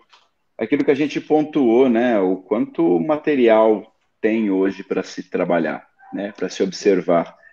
Então, galera, usa isso, sabe? Não fica só esperando, por exemplo, do seu técnico, corre atrás, sabe? Busca esse diferencial. Hoje isso está muito fácil, o acesso está muito assim na palma da mão, vamos dizer assim. Sabe? Busca, busca, porque isso acrescenta demais para o teu treino, acrescenta demais para o teu treinador, de repente.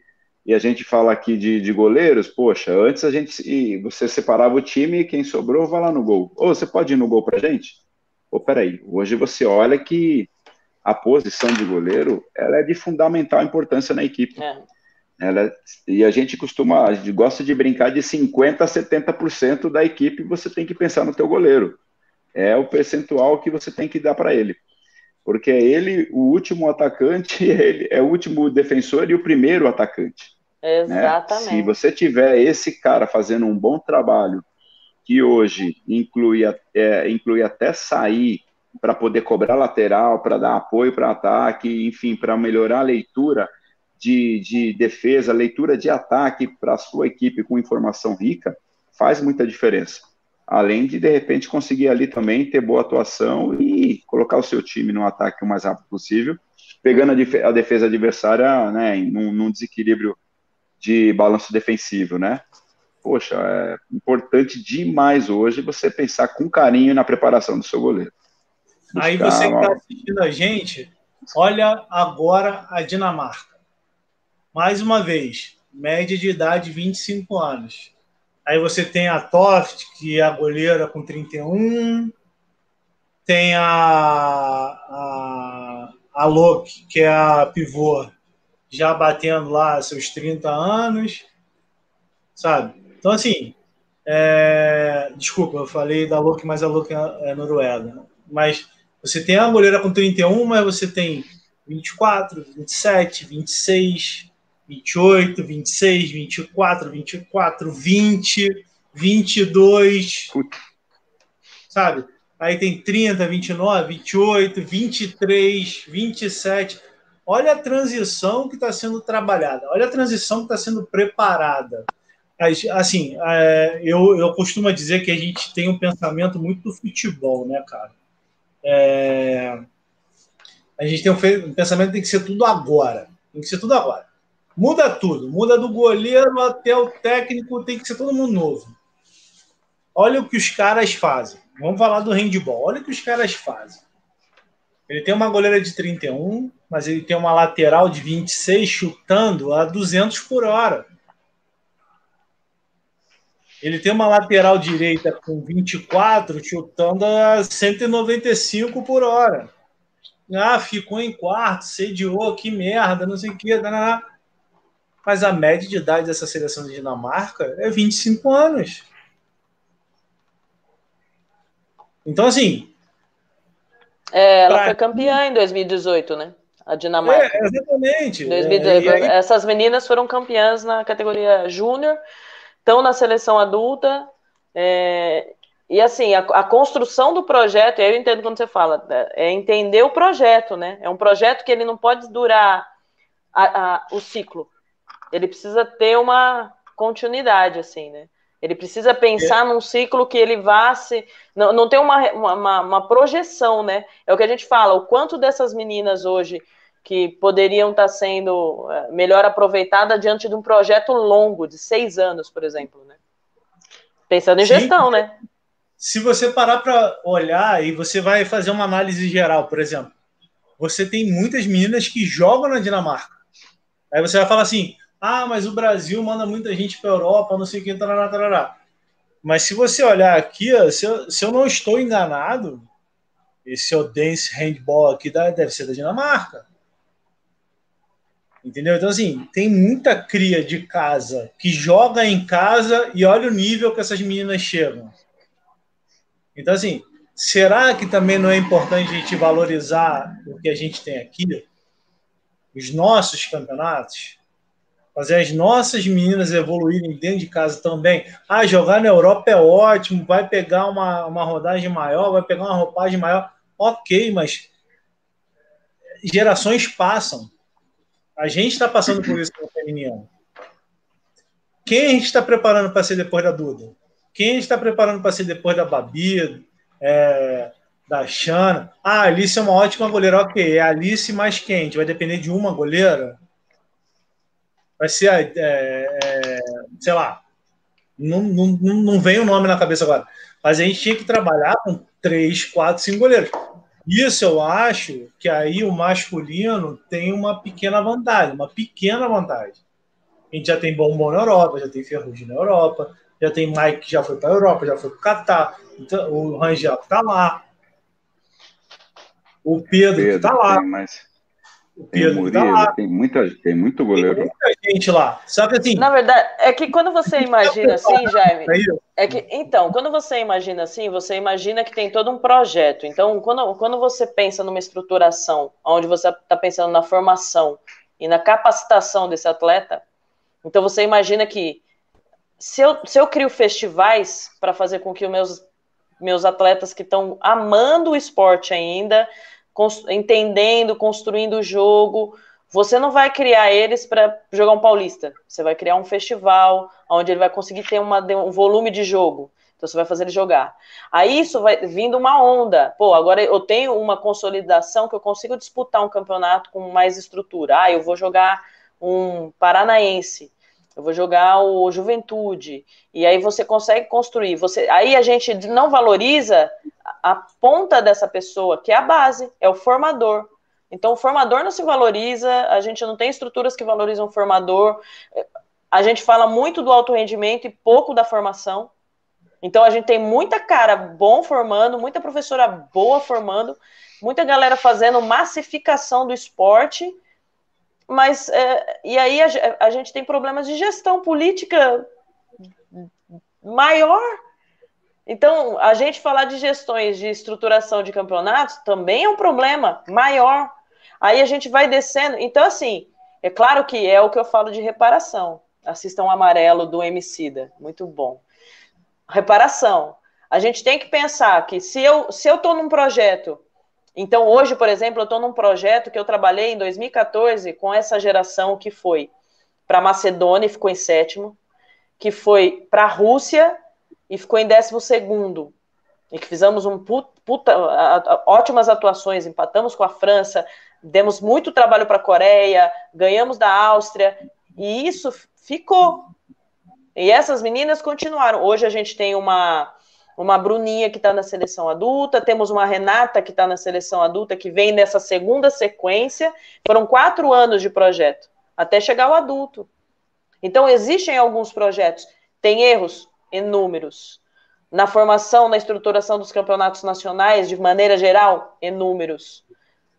E, e, e assim, aí por isso que eu falo, a gente tem que levar a mesma discussão para os nichos para o nicho, para o nicho da formação, para o nicho da seleção, para o nicho da, da competição, para o nicho do alto rendimento, para essa galera discutir e melhorar, melhorar. Como que a gente pode melhorar? Como que a gente pode melhorar o nosso esporte aqui de formação se a gente não tem capacitação para melhorar esse técnico que está dando treino, ou que está fazendo o núcleo de uhum. esporte, ou que está lá no meio da favela fazendo projeto? A gente tem que melhorar também esse braço. Então, por exemplo, eu, Camila, como que eu posso melhorar outras pessoas que trazem para mim uma dificuldade como preparador de goleiro? Então, como que a gente faz isso? Porque é o tal negócio, eu preciso pagar aluguel também. O, o Marcão precisa pagar o estúdio, tu tem hotel para alimentar. Então, assim, a gente levanta uma bandeira, mas a gente tem que brigar por essa bandeira até o final. Então, assim, eu queria ter um time que nem a Dinamarca, que é um país desse tamanho. E aí a gente mora no Brasil, que é um país do caralho, de enorme. Ai, gente, palavrão. Mas eu sou a Camila, vocês lembram que eu palavrão. Pode fechar com chave de ouro. Pode fechar com chave de ouro. Vocês estão entendendo? Então, eu acho que a gente tem que discutir sim, tem que levar a discussão mesmo, tem que trazer a galera que está no Rio. Ah, mas eu faço projeto, eu eu tô aqui trabalhando na base, elencando. É o que você falou. Pô, eu não conhecia esse goleiro do Rio. Então, de quem que ele é? Vamos descobrir de quem que ele é. De onde que ele saiu? De que projeto? Porque no feminino eu sei que tem muita galera que trabalha massificando esporte no Rio, em projeto social. A Ariadne, que foi para o Pinheiros, que encerrou a carreira no Pinheiros, Ari, beijo, te amo, amiga Saiu de um projeto do Ayrton Senna. Ela morava lá na Quebrada, na Zona Norte. Marcão saiu da, da, da Zona Leste. Então, assim, a gente tem que trazer para o olho do furacão? Tem. Mas, caramba, a gente tem que valorizar esse professor, que esse sim é o pica. Esse sim. Oi, meu celular quase cair. Esse sim é o cara, porque ele massifica. E aí a gente pode pensar grande, que nem a Dinamarca, assim, ó. De ter um puta de um projeto de 10 anos, como foi no IPO, como foi no IPO, e o feminino foi campeão mundial. A gente levou, levou-se todas as meninas para ter uma puta bagagem internacional. Os meninos estão lá, mão, mão, mão mesmo, do, do, do Jordi. O Jordi conseguiu abrir essa porta aí e a galera foi mesmo. Hoje deve ter mais de 30 meninos para fora. Se não tem mais, pelo levantamento de uma vez, acho que foi a 7 metros que fez. Tem Exato. muito cara bom lá fora, muito cara bom, muito moleque bom. Moleque assim, eles nem devem gostar que chama de moleque, mas tem muito moleque bom lá fora, muito. Mas foi essa porta que se abriu. Quando a gente fala de uma porta que abre, já eu vou até fazer uma crítica. Portugal tá vindo atrás de atleta oferecendo 100 euros. Você acha isso certo? Eu não vou falar um palavrão de novo porque eu já gastei minha cota. Entendeu? então é, então é bem complicado. Então é bem complicado, porque também aqui a gente, infelizmente, não consegue ter gestão para pagar um salário da hora para uma menina não ter que se preocupar e ter um emprego, ela se preocupar só com o estudo. Então a nossa crítica social aqui para o handball, para o esporte como braço, tem que ser muito maior mesmo e atingir todo mundo. Todo mundo, porque todo mundo tem uma mão. Eu tenho, você tem, o Marcão tem, os clubes têm, as instituições têm, quem financia e por aí vai. Nossa, tô revoltada. É. Cara, eu acho assim, eu só acho que é, hoje, como eu estou vivendo esse mundo do Master, eu acho que a gente, a gente precisava ter mais hooks Pô, o Hulk Porque é um cara que ele foi atrás, é, isso é legal. O Hulk, o Hulk é ele não é dependente do dinheiro público. O Hulk é parceria. O que, que a gente pode fazer? O que, que você pode me ajudar? Como é que eu te ajudo? Esse é o mundo real de hoje. Se você ficar dependente ah, mas a prefeitura não me ajuda. É, ah, não. é, di é, dinheiro. É dinheiro, ah, é dinheiro público, cara. Dinheiro público é precisa é para educação, precisa para saúde. A gente tem que correr é, atrás de outras coisas, sim. É importante, sempre é, sempre vai ser. Óbvio. Mas se a gente não tiver uma cabeça de europeu, pergunta se o projeto da Dinamarca tem só dinheiro público. Pergunta se o dinheiro da França só tem dinheiro público. Pergunta se na Alemanha só tem dinheiro público. Aí tu pega, eu vou pegar um exemplo. Eu lembro do, da, do Rodrigo, aquele primeiro pivô que foi lá para a Alemanha, porra, Olimpíada de Barcelona, cabeludo, que era lá do sul, não sei o quê. A gente recebeu uma revista da onde ele jogava. De quatro divisões na Alemanha. O time da quarta divisão parecia o Brasiliense antigamente, que tinha vários patrocínios, que era daquele senador ladrão que tinha lá em Brasília. Cara, os caras viviam de apoio da comunidade da cidade. Isso não é impossível de fazer no Brasil. O problema é que a gente tem uma cultura viciada independente de dinheiro público. O dinheiro público é importante? É. Mas é o que a Camila falou: saúde, educação, segurança.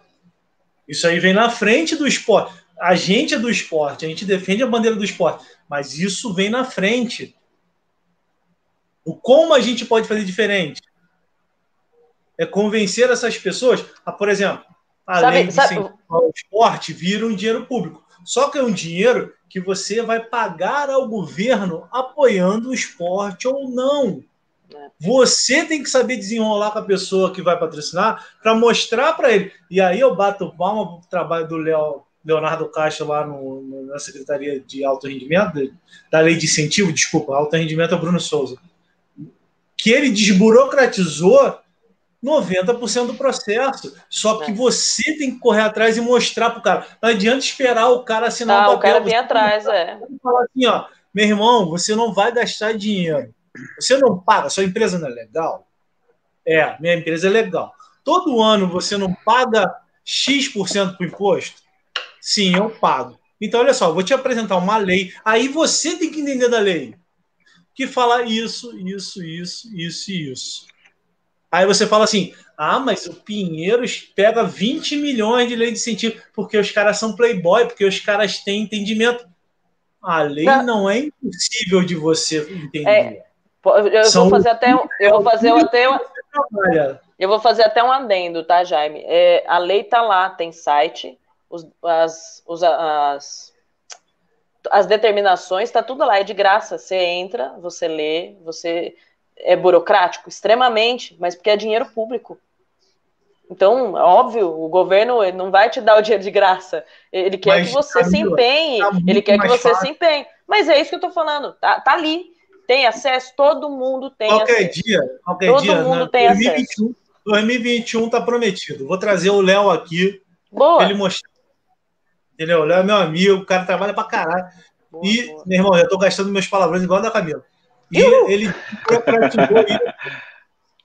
para você que tem time, tem clube, é de federação, entende, cara. Para de ser dependente, para de ser vampiro, porra. Dá para fazer. É só querer. Olha o que o Hulk está fazendo no Master. Quer um exemplo prático Mas, é disso? Olha o que o Hulk está fazendo no Master. Muitos, muitos recursos não vêm por falta de projeto, cara. por falta de projeto é competente, entendeu? Competente, é isso. Muitos não saem, o recurso não chega porque o projeto falha num ponto. É, falha, Mas, falha. Não, falha na estruturação, falha na, na intenção, falha no local. Perdão, falamos tudo ao mesmo tempo agora. Cinco anos, que foi o projeto incentivado. O maior erro do projeto incentivado, que é onde dá os maiores gaps, é na prestação de conta. Sabe por quê? O cara aprova o projeto e toca o projeto a Bangu. Aí na hora que tem que prestar conta, começa a glosar, glosar, glosar, glosar, não renova. É lógico. Ponto. É, é, a é realidade do Brasil é essa. A gente gestão, precisa de pessoas a gente, é, que queiram gestão. fazer. A gente precisa de pessoas que queiram fazer, que entendam que é importante.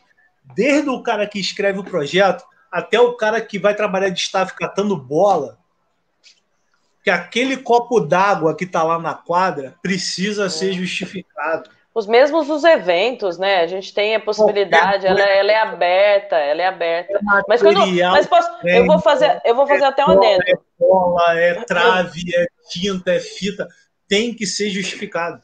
Para gente até, para gente, para gente até linkar o que você falou, até fazer, vou fazer uma observação porque o Hulk, ele faz uma coisa que é legal, que quando você fala dos apoios, é que o Hulk sempre entendeu, e a galera do Master, eu vou fazer um puta elogio agora pro Master, porque eu... eu, eu, eu Obrigado. Eu, eu, é, eu só não mergulho de vez no Master, assim, porque eu não, eu não tenho tempo. Mas a, minhas, a, a, minha geração, que eu era novinha, toda tá no Master, minha cunhada tá no Master, é uma galera que é muito unida, é uma galera que entende que um sozinho não faz nada. A galera se ajuda muito, muito, muito. Se ajuda mesmo. E é isso que acho que a gente tem que entender de uma maneira mais geral. E é o, o que eu penso é que assim, é, não faz sentido nenhum eu guardar o meu conhecimento, e eu estou falando da ajuda, por isso que é importante a gente, nós três aqui, a gente se ajuda. Na medida que a gente pode, trazendo uma informação, a gente se ajuda. Às vezes a gente não consegue conversar, tá corrido pro Marcão, tá corrido pro Jaime, tá corrido para mim. Mas quando a gente vem e fala, e aí tá aí você no podcast ouvindo, tá você no YouTube acompanhando, é, a gente se ajuda de alguma forma porque a gente sabe que o que a gente está plantando agora, a gente não vai colher. Talvez é, lá na frente alguém vai colher. né? O que tomara que seja nós, né? Porque nada mais legal do que a gente ver germinar, crescer e a gente, né, sei lá, colher. Mas é, é no sentido de, de, de, se ajudar. Então, é o que o Jaime sempre bate na tecla. Tá na hora da gente começar a não aceitar algumas coisas, porque a gente sabe que não é legal, porque a gente não sabe que não é certo. E tentar melhorar. Então, eu tenho meu conhecimento, eu não acho legal é, a pessoa vir e eu posso contribuir, como eu vou contribuir assim, eu, eu consigo te ajudar assim. Vamos se ajudar? Vamos se ajudar. Os goleiros, de maneira geral, na medida do que a gente pode, a gente traz essa informação e a gente ajuda. O Marcão, tenho certeza absoluta, muita gente que ajudou, muita gente que passou. A Fer, diretora, tá aí, não deixa negar que eu sei que ela tá fazendo um prontuário para aumentar o número aí da, da galera. Mas, de novo, é, a gente, é, o que a gente tá, aonde eu quero chegar para não me enrolar tanto aqui? A gente quer o melhor, a gente faz o melhor. Eu tenho certeza absoluta. Nós três aqui, ó, fazemos o melhor. A gente propaga o melhor. E a ideia é que o que a gente está plantando aqui, mais pessoas vejam, mais pessoas se identificam, e de três a gente vire dez, vire vinte, e a coisa propaga, entendeu? Porque eu tenho certeza que todo mundo que entra e elogia a nossa live e os parceiros aparecem um monte, a galera tá vendo. Que isso propague, entendeu? É, é quase como uma corrente do bem. E que a gente siga fazendo isso, entendeu? Siga fazendo isso de maneira competente com o nosso trabalho, onde a gente tá, onde a gente estiver, né? Na verdade é essa, onde a gente estiver. Marcão, você faz o melhor, porque os goleiros já falam tudo isso aí, né? Já fala, meu, só de te olhar, você já tá fazendo o melhor, tá vendo? Cara, perfeito o que você falou, querida.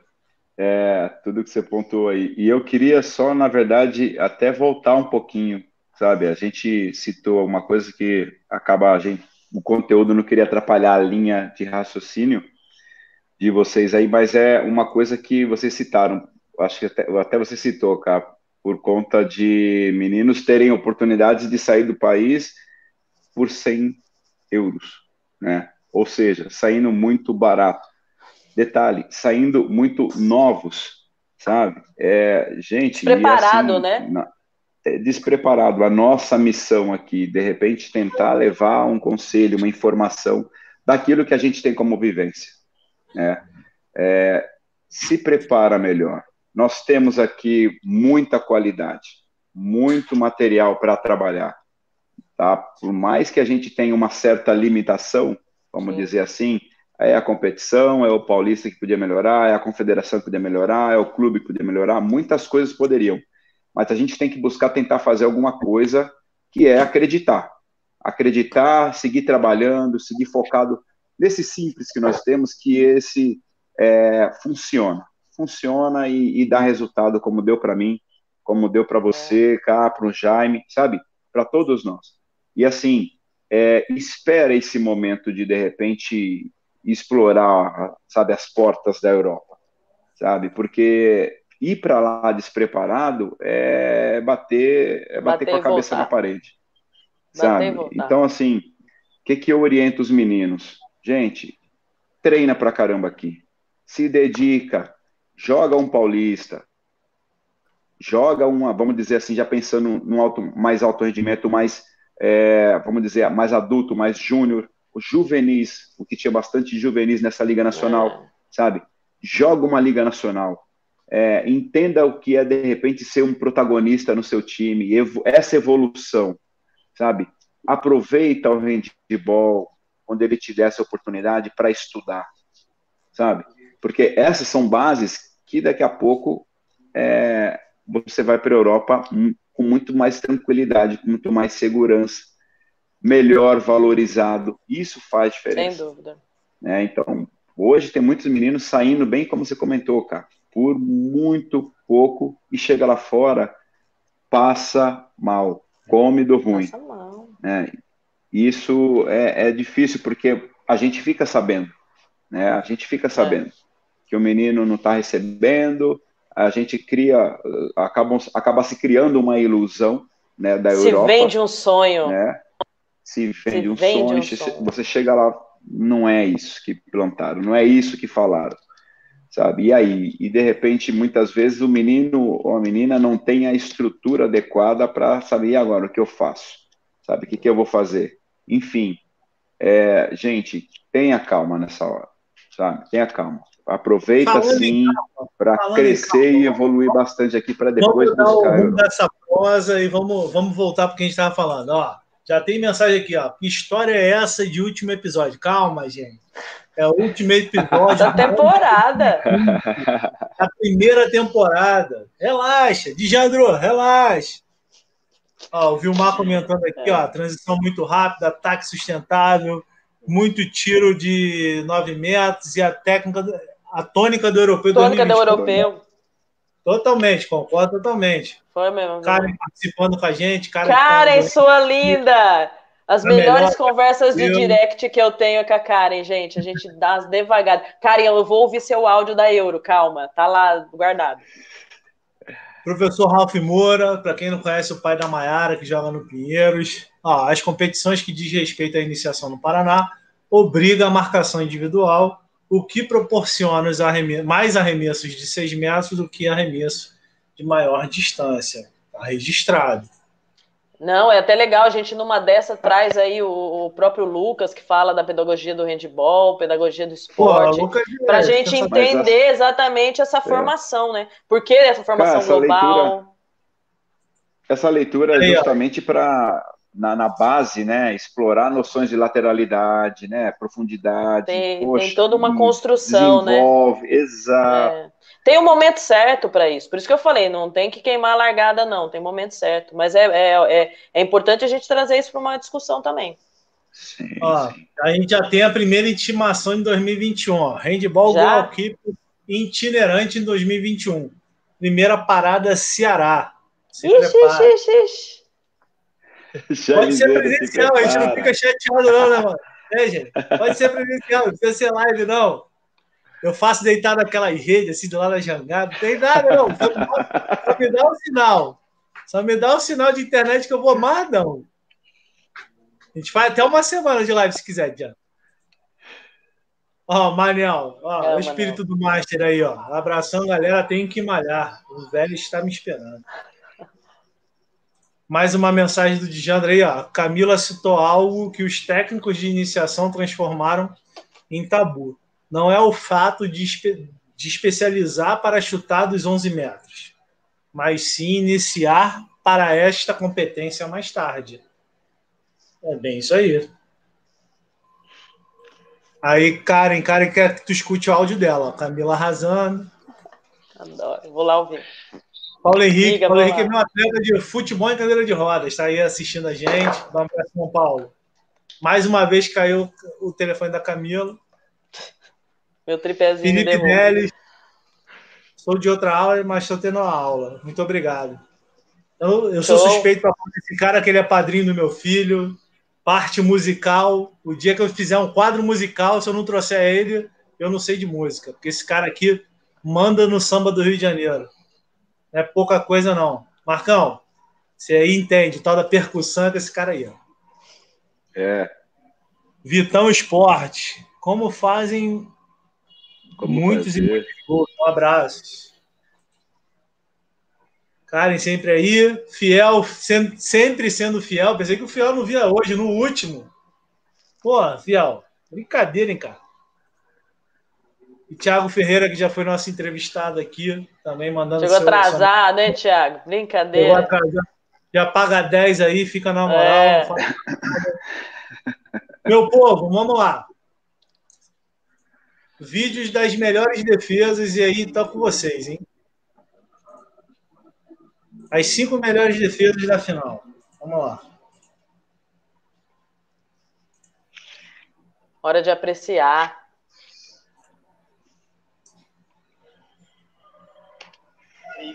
Here have also been the most prolific on fast breaks. Burke, oh, brilliant save! Liverpool, point blank. Lenô agarra demais também, né, cara? Lenô Essa desligada muito. de perna é perfeita, né, Jack? Tira, tira o Thiago daí pra eu ver. Sandra Coft, first from four shots. Ih, desculpa, esqueci de tirar o Thiago. Pera, calma aí que eu vou voltar. Não, pode deixar, eu tava olhando. O Thiago chegou atrasado, pô. Chegou atrasado, ficou aí na minha frente. Solberg jogou muito na final também, cara. Jogou, Pelo jogou. Essa bola foi sensacional. Ó. Girou Leitura rápido, de braço, né? Ela né, já, já tinha bom, entrado muito... em profundidade, já, já tinha fechado o ângulo.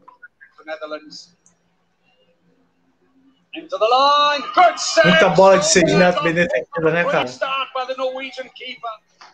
Fechou bonitinho com o braço. Muita, muita bola com cruzamento duplo, permuta cruzamento para liberar pivô. Olha que transição, muito rápido, né?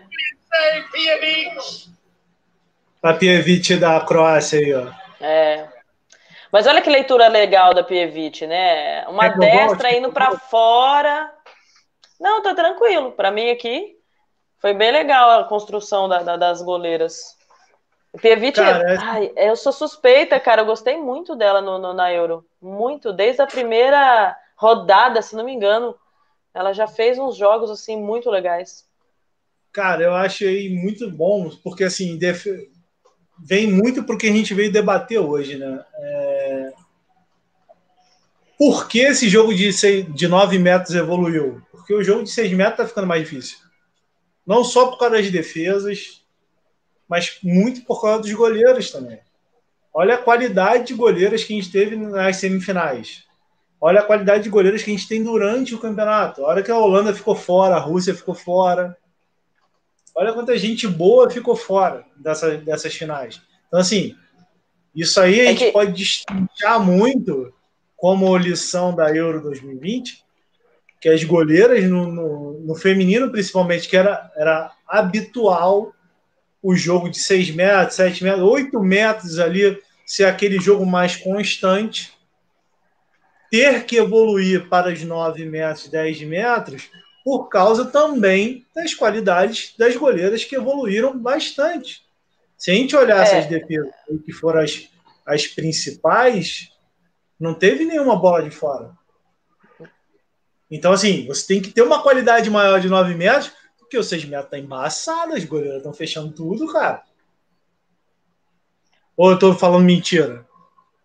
Não, na verdade, eu acho que daria até para aprofundar essa análise mesmo, Jaime, no sentido até de a gente perceber uh, o, o, a proposta defensiva para entender por que essas ações de chute dos nove, e elas estão vindo muito forte com permuta, por ocupação, na sequência, cruzamento duplo, é, arrasto, né? Não deu situação de arrasto, porque as defesas estão dando conta, e aí vem uma situação de pau, um chute dos nove metros.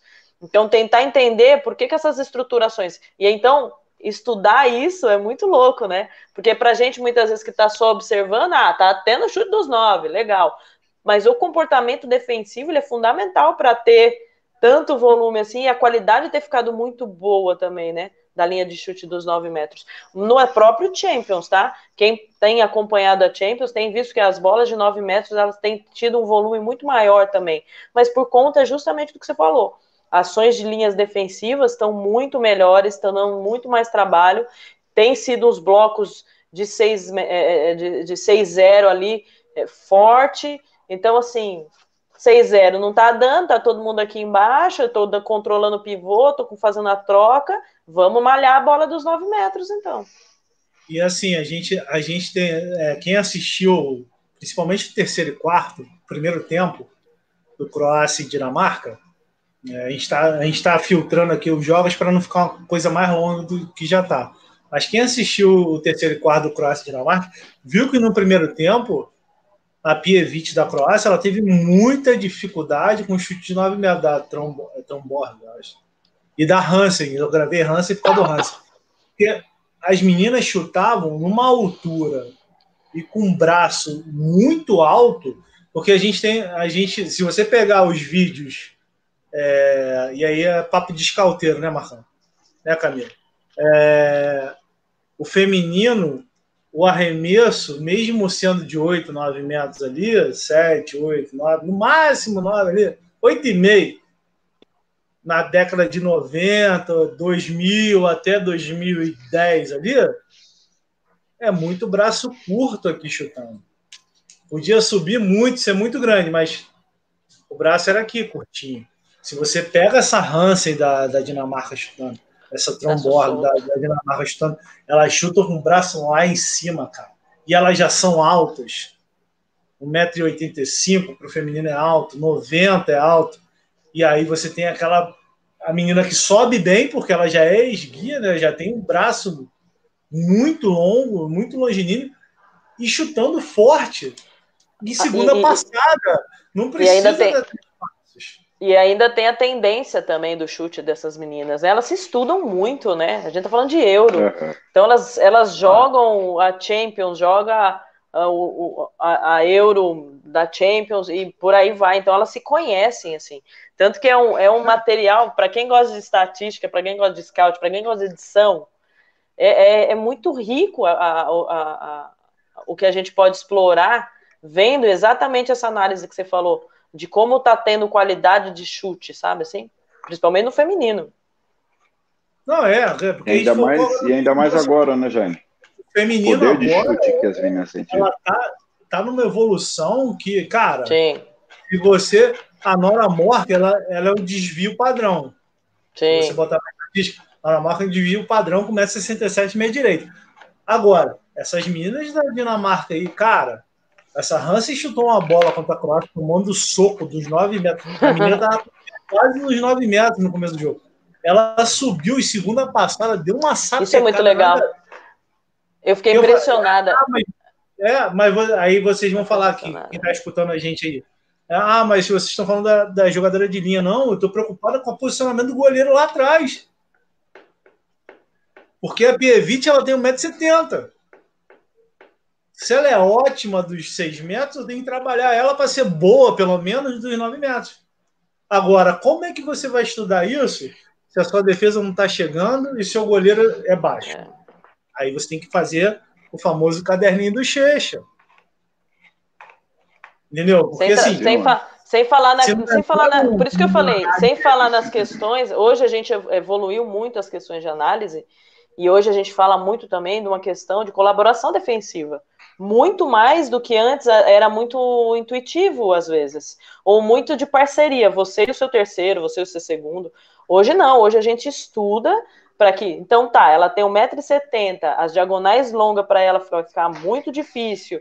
A linha defensiva tem que trabalhar depois de uma situação onde a gente estudou a Dinamarca, que ela vai vir para uma trajetória depois de uma permuta com cruzamento simples, um X com pivô e uma lose, e vai vir isso. Então, a gente traz muito para dentro do estudo, porque a gente está falando de handball de altíssimo nível e de altíssimo rendimento, que é o que o Marcão começou a nossa live hoje. Se todo mundo prestou atenção, ele falou. Eu estava mordendo a gente estudou muito o time de Taubaté. Eu ia me engolir aquele jogo. Olha, arrepiei, Marcão. Porque eu gosto dessas coisas. Eu gosto dessas coisas, né? Então, é isso. Porque ele sabia que, cara, peraí, vou jogar com o Taubaté. A gente se confronta o ano inteiro. É aquela coisa. Ano de pandemia, eu me preparei muito. O meu caderno tá aqui, ó. Eu tenho um caderno aqui. Vou até sacanear. Cadê o caderno, gente? Perdi o caderno. Ó, o caderno. O caderno tá aqui. Eu Ó, tenho, sou mas eu tenho, tá aqui. Olha lá, o caderninho tá aqui. O caderninho tá aqui, tá embaixo do braço, tá. Mas se ele não tem a ajuda lá dos caras, hum, tô mentindo, Marcão. Completa para mim, por favor. Não, claro. É bem por aí mesmo. Uh, as meninas aí estão mostrando que o poder de chute, o poder ofensivo está muito forte, da linha de 9 metros. E aí, se você não tem uma contribuição defensiva, sabe, uma estratégia defensiva, no caso, fica mais difícil para o goleiro. Não tenha dúvida. A bola que vem a 120 no feminino ali vai chegar lá no masculino. Né? E muitas vezes a, o tempo de reação do goleiro não existe. Não, não dá tempo é. para reagir. Quando você vê a bola já está dentro do gol, já na câmera, na, na, na, no replay, em câmera lenta, a bola está rápida. É. Então, é. assim, em muitos momentos a gente precisa sim contribuição do, da defesa. Eu, ai, se é Marcão, braço, se é atirando espaço, coisa do tipo. Galera, não Fala, me xinga, cara. mas eu só vou fazer uma observação. Eu vi alguns lances de melhor da, melhores lances, né, da, da, da liga. Eu sei que eu voltei no assunto lá, tá? Mas é só uma observação porque compete ao que a gente está discutindo aqui. Muitos goleiros estão usando tática de, de, de, de, diagonais, de longo, eu tô amando, cara. Porque teve muitas situações deles tirarem a diagonal com perna mesmo, tirar a diagonal do longo e o armador vir chutando no longo e o goleiro tá inteiro lá. Muito moleque novo fazendo isso, achei muito legal. Porque claro que a gente faz a linha defensiva, tenta ter a contribuição, mas às vezes aquela, o armador ele tem o chute dele, vem por cima e aí achei muito legal essas ações, é, é, como eles construíram isso na, e vi várias vezes em muitos jogos diferentes os goleiros construírem isso. E é no feminino na Euro também vi isso de defesa muito rápida. É quase como se você não tem tempo nem de antecipar. Você meio que tem que estar tá lá. Um e aí eu vou, eu vou até compartilhar é o... agora da, da final para a gente não perder o, o foco do negócio. Mas assim. Bora. É... Mas segue, segue o Marcão falando aí nessa análise. Para pensar comigo, raciocina soltar... comigo. Não, só, só rapidinho. Raciocina comigo. Você acha que esse estudo com o jogo de 9 metros do esse estudo do jogo de 9 metros do feminino também não tem muito braço da Navarro, Ai, como é que Navarro. você começa a jogar contra uma goleira pequena que pega tudo de 9, de 6? Você tem que estudar ela. Por quê? Então, esse jogo de 9 metros também pode ter começado por causa disso. Mas pode falar, Marcão, desculpa. É que um pouco da, da leitura que a gente está fazendo do poder de chute, né? É, se a gente não tiver uma estratégia tá de antecipação, ou seja ela, você ali no gol, ou, ou encontrando é, estratégia para combinar isso com a sua defesa, vai ficando difícil para o goleiro. É, uma goleira como a Navarro é diferenciada demais, ela é fora da curva. Com a pouca altura que tem, ela encontra um excelente posicionamento que para ela funciona se ela tem uma estratégia com a defesa, que é aquela, aquela leitura de a defesa atrapalhar o atacante, para que esse arremesso não venha 100% a é, 200 por hora. Com potência, exatamente, sabe? Equilibrado, redondinho, lá no, porque senão chega uma hora que fisiologicamente é difícil chegar e fechar esse espaço. É, precisa ter contribuição.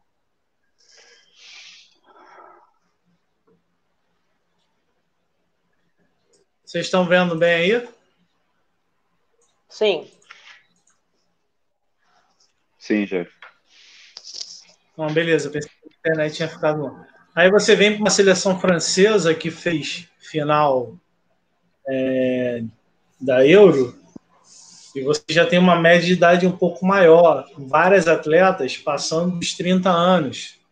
Ah, isso é um problema, já? Não, não é um problema. A gente está falando do trabalho de renovação. Ao mesmo tempo, você tem na França diversas atletas que já são protagonistas, a Candy é uma, é uma delas, com 22 anos. A França tem uma pivô de 19 anos. Entendeu? Então, assim, a, a gente vai entrar na parte do vídeo, mas a, a Leão não foi a goleira da final. Não foi MVP da final. Foi reserva dela. A de Darlo, deve ser assim que se pronuncia. Cleópatra. É, que tem. Cleópatra. Também os 31 anos. Então, assim. A Leandro tem 34, a reserva tem 31. Quem será a goleira que vem para a França? Ah, a transição está sendo feita. Ela lesionou. Cima. A que era da transição, ela teve uma não. Não, tudo agora. bem, mas está sendo. Não, mas é que eu só, você falou porque eu na hora acompanho. E tá aí fiquei pensando. Mas posso falar? Goleira ainda, é uma transição é, mas que nem é, precisaria, mas é... né? Porque elas ainda podem gastar uma lenha boa aí. Não, não tô, não tô criticando o trabalho da França, não. Mas assim, é, é importante o trabalho de ter uma continuidade. Porque mesmo a Aliano jogando mais dois, três campeonatos aí, a sequência dela, a goleira que já vem com ela, é uma goleira rodada, não é uma goleira verde. E aí sim você vai puxar uma goleira nova. Eu acho que esse é, esse é o trabalho. Eu faria isso, né? Não estou falando que é o trabalho certo, mas eu faria isso.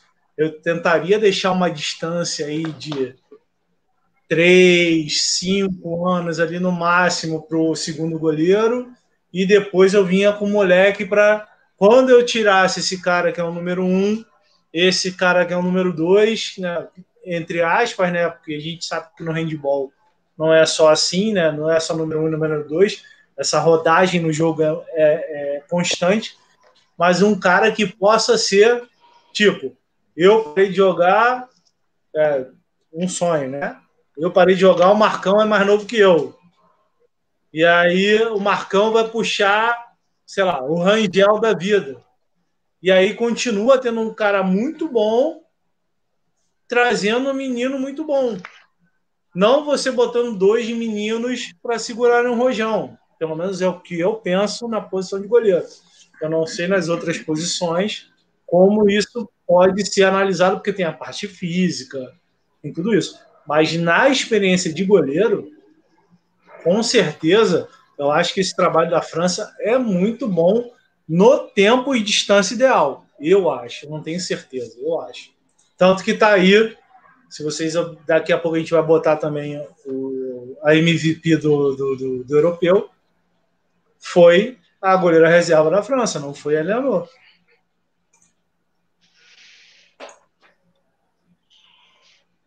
Até por conta da, da, da construção, né? Tipo, uh, tiveram muitas situações de, de, de, de, revezamento. Então, hoje a gente é muito pontual essa coisa do goleiro que começa e o goleiro que termina, né?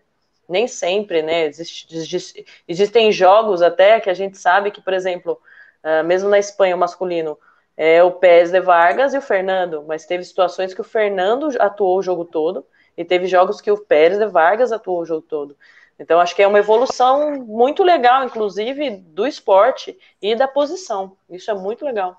Eu mesmo aqui não tenho goleiras com características iguais, assim. Muito difícil. É, mas e, é isso aí. E, nem, e nem, é. a gente vai para a Noruega aqui, ó. Olha a Noruega.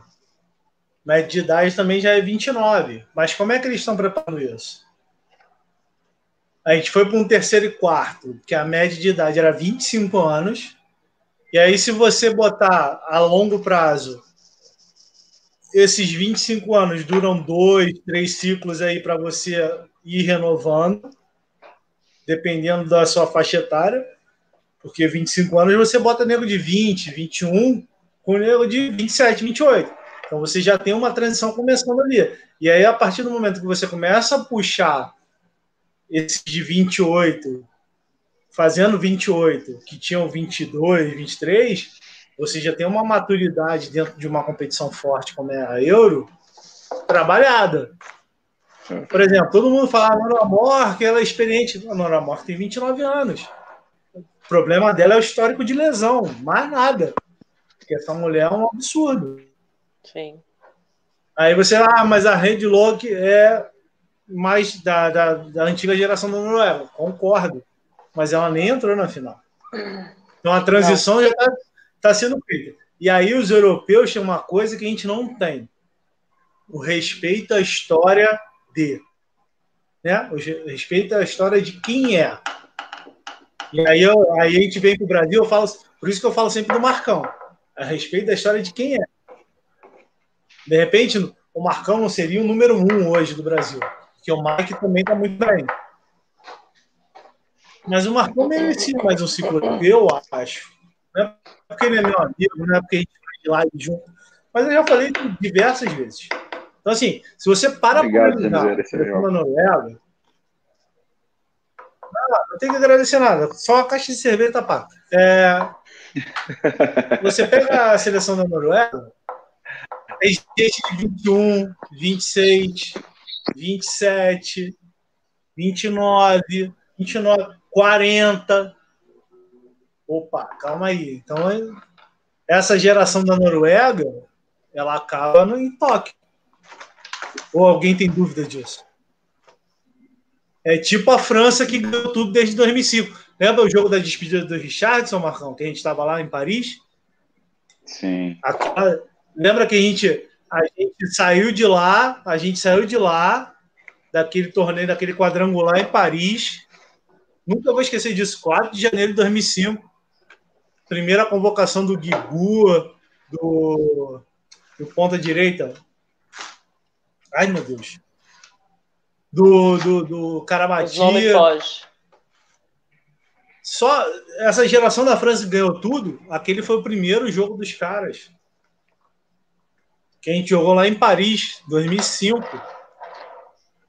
E os caras vieram e atropelaram todo mundo até 2016. Olha o que é um trabalho de continuidade. Tomara, tomara, o Fernandes, tomara. E, Fernandes assim, em 2005 e tomara que a gente entenda que, por exemplo, esse, esse trabalho de continuidade, quando a gente fala, hoje a gente tem uma seleção renovada, masculina, jovens, muito boa. Que isso se estenda para o feminino e a gente consiga também, de certa forma, porque a gente vinha com meninas cadete que estavam voando, agora elas são juvenis, né? Então a gente já vai ter, de certa forma, uma lacuna, não deixa de ter, mas a gente vem com um volume também muito legal. Eu, eu acho que assim, é o que eu falei de novo, é uma reparação, porque a gente olha para a Europa, mas a gente infelizmente não está quem da Europa. A gente tem questões sociais muito mais problemáticas para a gente tentar visualizar isso. A gente tem clubes estruturados que são quatro, cinco, seis, e a gente, então a gente tem uma lacuna até histórica muito grande para correr atrás. Então acho que é, é dado o momento, mediante a tudo que a gente está vivendo, e já quase uma despedidinha, tá, minha? É, que 2020 foi mesmo um ano muito, muito de reflexão para a gente ver é, e, e, e, transformar as estruturas que a gente trabalha com a modalidade, o esporte que a gente está vivendo, os atletas que estão parando, voltando e como a gente vai estruturar isso. Porque eu, Camila, eu, eu Camila, eu quero, eu sonho, eu quero vender o sonho certo, tá, Marcão? Eu quero vender o sonho certo. E esse sonho que eu penso, o sonho que eu sonho, é onde a gente consegue estruturar para que a gente caí. possa. Você caiu? O Jaime caiu? Deu uma travada. Tá travado. Jaime tá me ouvindo aí, Marcão? A gente ouve normal. Estou ouvindo. Travou só sua imagem. Eu só tô ouvindo você socando a mesa, é, Jaimão. Muita emoção na última transmissão. Muita emoção é, na última transmissão. um amigo meu. É, é. Tenta destravar aí para você finalizar, cara. Senão a gente vai aqui sem você. Ó, oh, voltou. Voltou. Oh, eu sei que eu sou bruxa, tá? Pá! Então, basicamente, eu acho que é isso. Eu imagino eu acho que a, a Camila gente... travou. Eu que travei agora? Não, Cássio, tá normal. Falei. Eu tô normal? Então tá bom, eu tô normal. Tá. Tô normal. É porque é o final, Jaime, né? O Jaime travou. O Jaime voltou. A K caiu. A K voltou. Marcão, você tá sozinho na live. caiu o Jaime, você caiu também. Aí Ficou você sozinho. rápido, cara. Eu já ia Deve tomar ser... conta aqui. Já falei. Bom, meus amigos, muito obrigado. Obrigado. Valeu pela presença. Tchau. Pô. Foi. Agora to... ah, todo mundo ergue a mão para ver se está sincronizado. Todo mundo Aí, todos sincronizados. Beleza. Então, assim. Já fazer treino já, já quer fazer já meio já meio que, já, eu já tô meio que indo para o final do túnel, galera, da, da, final da temporada. Então eu imagino que o sonho que a gente quer projetar para o handball, para os goleiros, para os atletas, para os treinadores é, é sempre o melhor. A gente teve um ano muito sabático, né? De a gente ter muita reflexão, da gente reconstruir, repaginar, se reinventar. Eu acho que 2021 espera isso da gente, que a gente venha com muito mais força eu, pelo menos, imagino que a gente tem que vir batendo muito forte mesmo para as coisas acontecerem. Chega de esperar Acho que é mais ou menos assim, chega de esperar as coisas acontecerem. A gente tem que brigar para fazer acontecer. Então, eu acho que é esse o caminho. Agradeço a todos que acompanharam todas, todas as nossas jornadas. Agora eu imagino para quem estava no, no, no, Spotify, no finzinho aí, não entendeu nada. Mas galera do Spotify, galera do YouTube que acompanha a gente, redes sociais, Marcão, Jaime, eu fico aqui com meu puta agradecimento, assim foi despretensioso, era para ser um bate-papo íntimo, só com goleiro, só para a gente acrescentar a nossa prática. Ele se estendeu, passou a ser maior, as pessoas se identificaram, a gente continuou nossa fala. Então, agradecer a todos por nos acompanhar essa primeira temporada, fim de primeira temporada. Obrigado mesmo por vocês estarem conosco até hoje. Marcão, cara, se recupera, bebe muita água descansa. A gente se alongou demais hoje. Você tá aí, Dodói. Eu sei que deve estar tá com a cabeça maluca. Cara, desliga amanhã. Fê, tira o celular dele, deixa ele só assistindo Netflix. Obrigado pela essa parceria. Eu fico muito feliz pela sua história, pela contribuição como atleta, como, como pessoa, como professor, cara. É muito legal ver essa sua vertente como professor. Eu fico muito orgulhosa. Se é que eu posso falar que eu fico orgulhosa, mas eu fico mesmo. É, valeu pela essa contribuição de você ter entrado no projeto também e abraçado ele, viu? Obrigado mesmo. Jaimão, a gente se conhece aí nesses mundão, cara. Eu acho que a gente pode melhorar muito mais. Vamos melhorar.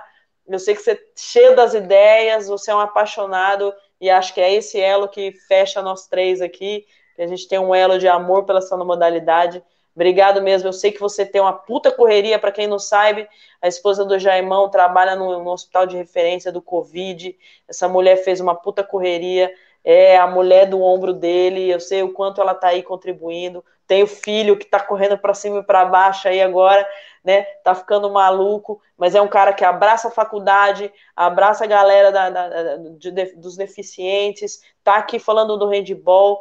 Então, cara, vocês não sabem a, a força que isso tem e quanto a gente se desdobra para trazer uma qualidade, uma palavra, uma, um incentivo para quem ama a, a posição e para quem ama o esporte. Então, obrigado pelo final de temporada aqui com vocês, tá? Muito obrigado mesmo. Que isso, cara. Quanta palavra bonita. Falar o que agora, já? Ih, ó. Já... Isso já. Gente, din, din, din, Gente, de verdade, é, primeiro eu queria, assim, sabe, é, parabenizar todos nós, porque seguir até aqui, fazendo tudo que nós fazemos e nos propomos aqui, com todo esse momento louco que, vi, que a gente, o mundo vive de pandemia, sabe?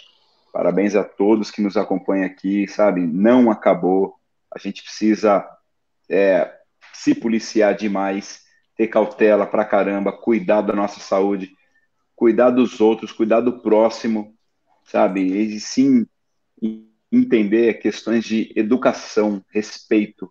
Isso faz muita diferença, sabe? Isso mostra simplicidade, isso, isso mostra humildade. E a gente só tem a ganhar com isso. Eu tive isso de berço, sabe? Então. E de forma alguma eu vou sabe, omitir isso. Sabe? Eu vou levar para muitos e muitos. Agradeço demais, sabe, pelo convite inicialmente para poder vir participar. Daqui a pouco eu vi quem estava já em você, Camila, vocês são referências, sabe, de pessoas que estão buscando fazer coisas melhores, buscando evoluir, buscando crescer. Isso para mim é top demais. Fico feliz demais de estar com vocês nesse projeto. Vamos ver até onde a gente consegue evolu evoluir com ele.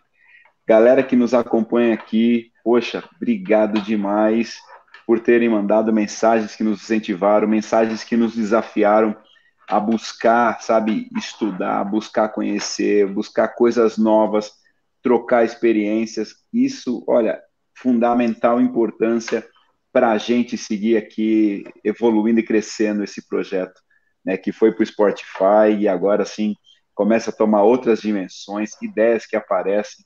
Gente, feliz demais, feliz demais e detalhe, com saúde, né? Com saúde. A gente sabe que esse ano foi louco e todos nós que estamos aqui, a galera que está em casa aí, somos guerreiros demais, sabe? Vamos nos manter assim. Vamos nos manter assim, porque dias melhores virão. Isso a gente tem que acreditar e orar e agradecer a Deus e buscar por esses dias melhores. Gente, que obrigado assim. mesmo, galera que estamos aqui junto, obrigado mesmo. Vocês são demais, Camilinha, Jaimezeira. Você me, emocionou, você me emocionou umas palavras atrás, mas eu afastei aqui para não chorar, tá? deu, deu, uma, deu uma meia lágrima aqui. Sério. Cara, não tem desculpa, mas não tem uma vez que vocês não falam de família, de humildade, a gente lembrar de onde vem. E, puta, isso é, isso é top. A gente vai longe sendo assim. Os humilhados serão exaltados. É... Meu povo, muito bom. Eu não tenho palavras para agradecer. É, eu não sei como a gente conseguiu se organizar, mas a gente conseguiu. É, acho que a gente leva muitas lições é, muitas críticas entre nós mesmos sobre como a gente pode fazer para melhorar o programa, a gente vai fazer. Eu acho que nada paga a gente poder construir alguma coisa. Como a Camila falou, a gente não sabe se a gente vai colher. Mas se a gente colher bem, se a gente não colher bem também, tomara que alguém colha. É, então, é porque a gente não faz isso por dinheiro, a gente não faz isso por like, a gente não faz isso por 5 mil visualizações, a gente não faz isso por nada. A gente faz porque a gente ama isso. E a gente ama a posição de goleiro e a gente quer que a posição de goleiro seja tão importante aqui no Brasil como é na Europa, como é em qualquer outro lugar que se vive handball de alto rendimento. Então, vou até botar a mensagem do, do Fiel aqui no final. Ó. Muito obrigado, Marcão, Camilo e Jaime, por tudo que fizeram nessa temporada e venham tantas outras. Parabéns, povo. Cara, é muito legal. Esse feedback para a gente é o melhor de todos. Mas, sem, sem mais delongas, que já está delongado pra cacete, vou fechar agradecendo meu amigo Marcão, meu irmão Marcão, minha irmã Camila, minha amiga Camila.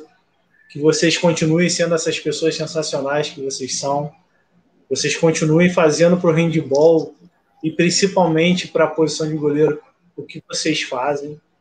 Cara, que se multipliquem mais Marcões, não sei nem se é assim se fala no plural, né? Mais Camilas, mais pessoas que queiram bem, não só da posição, como da modalidade. A gente precisa disso para um futuro melhor, para um handball melhor, para uma vida melhor, do esporte que a gente tanto ama, seja na quadra, seja na praia, mas que seja feito por amor, com amor e dedicação. Então eu, eu separei a minha frase, que eu sempre boto aqui, senão a nossa diretora de marketing reclama. É, ela Aí, chegou ó. aqui do lado, olhou, ainda não está no momento. Conseguir as pessoas certas e a química certa é mais importante do que ter a ideia certa. É de Katmandu, que é desse livro aqui, ó. Katmandu. Criatividade S.A. Ele é o diretor da Pixar e da Disney Animation, que é um livro que eu acabei de ganhar de amigo oculto. Eu queria pedir há muito tempo, mas que essa temporada resume isso aí, galera. Eu não vou me estender muito porque tá meio enrolado aqui a garganta, mas conseguir as pessoas certas e a química certa é mais importante do que ter a ideia certa. Então, é um prazer dividir essa química que a gente construiu junto. É um prazer a gente fechar essa temporada junto. Eu espero que venham mais 20, 30 temporadas que a gente possa falar de goleiro até a gente não aguentar mais que vocês são especiais demais. Boa noite, Feliz Natal, Feliz Ano Novo e principalmente um 2021 de saúde. Muito que o resto melhor. a gente corre atrás. Beijo, Sem galera. Dúvida. Beijo, Janizeira. Beijo, Cá. Show demais, Beijo, gente. povo. Beijo. São demais. Show, show. Tchau, tchau, tchau.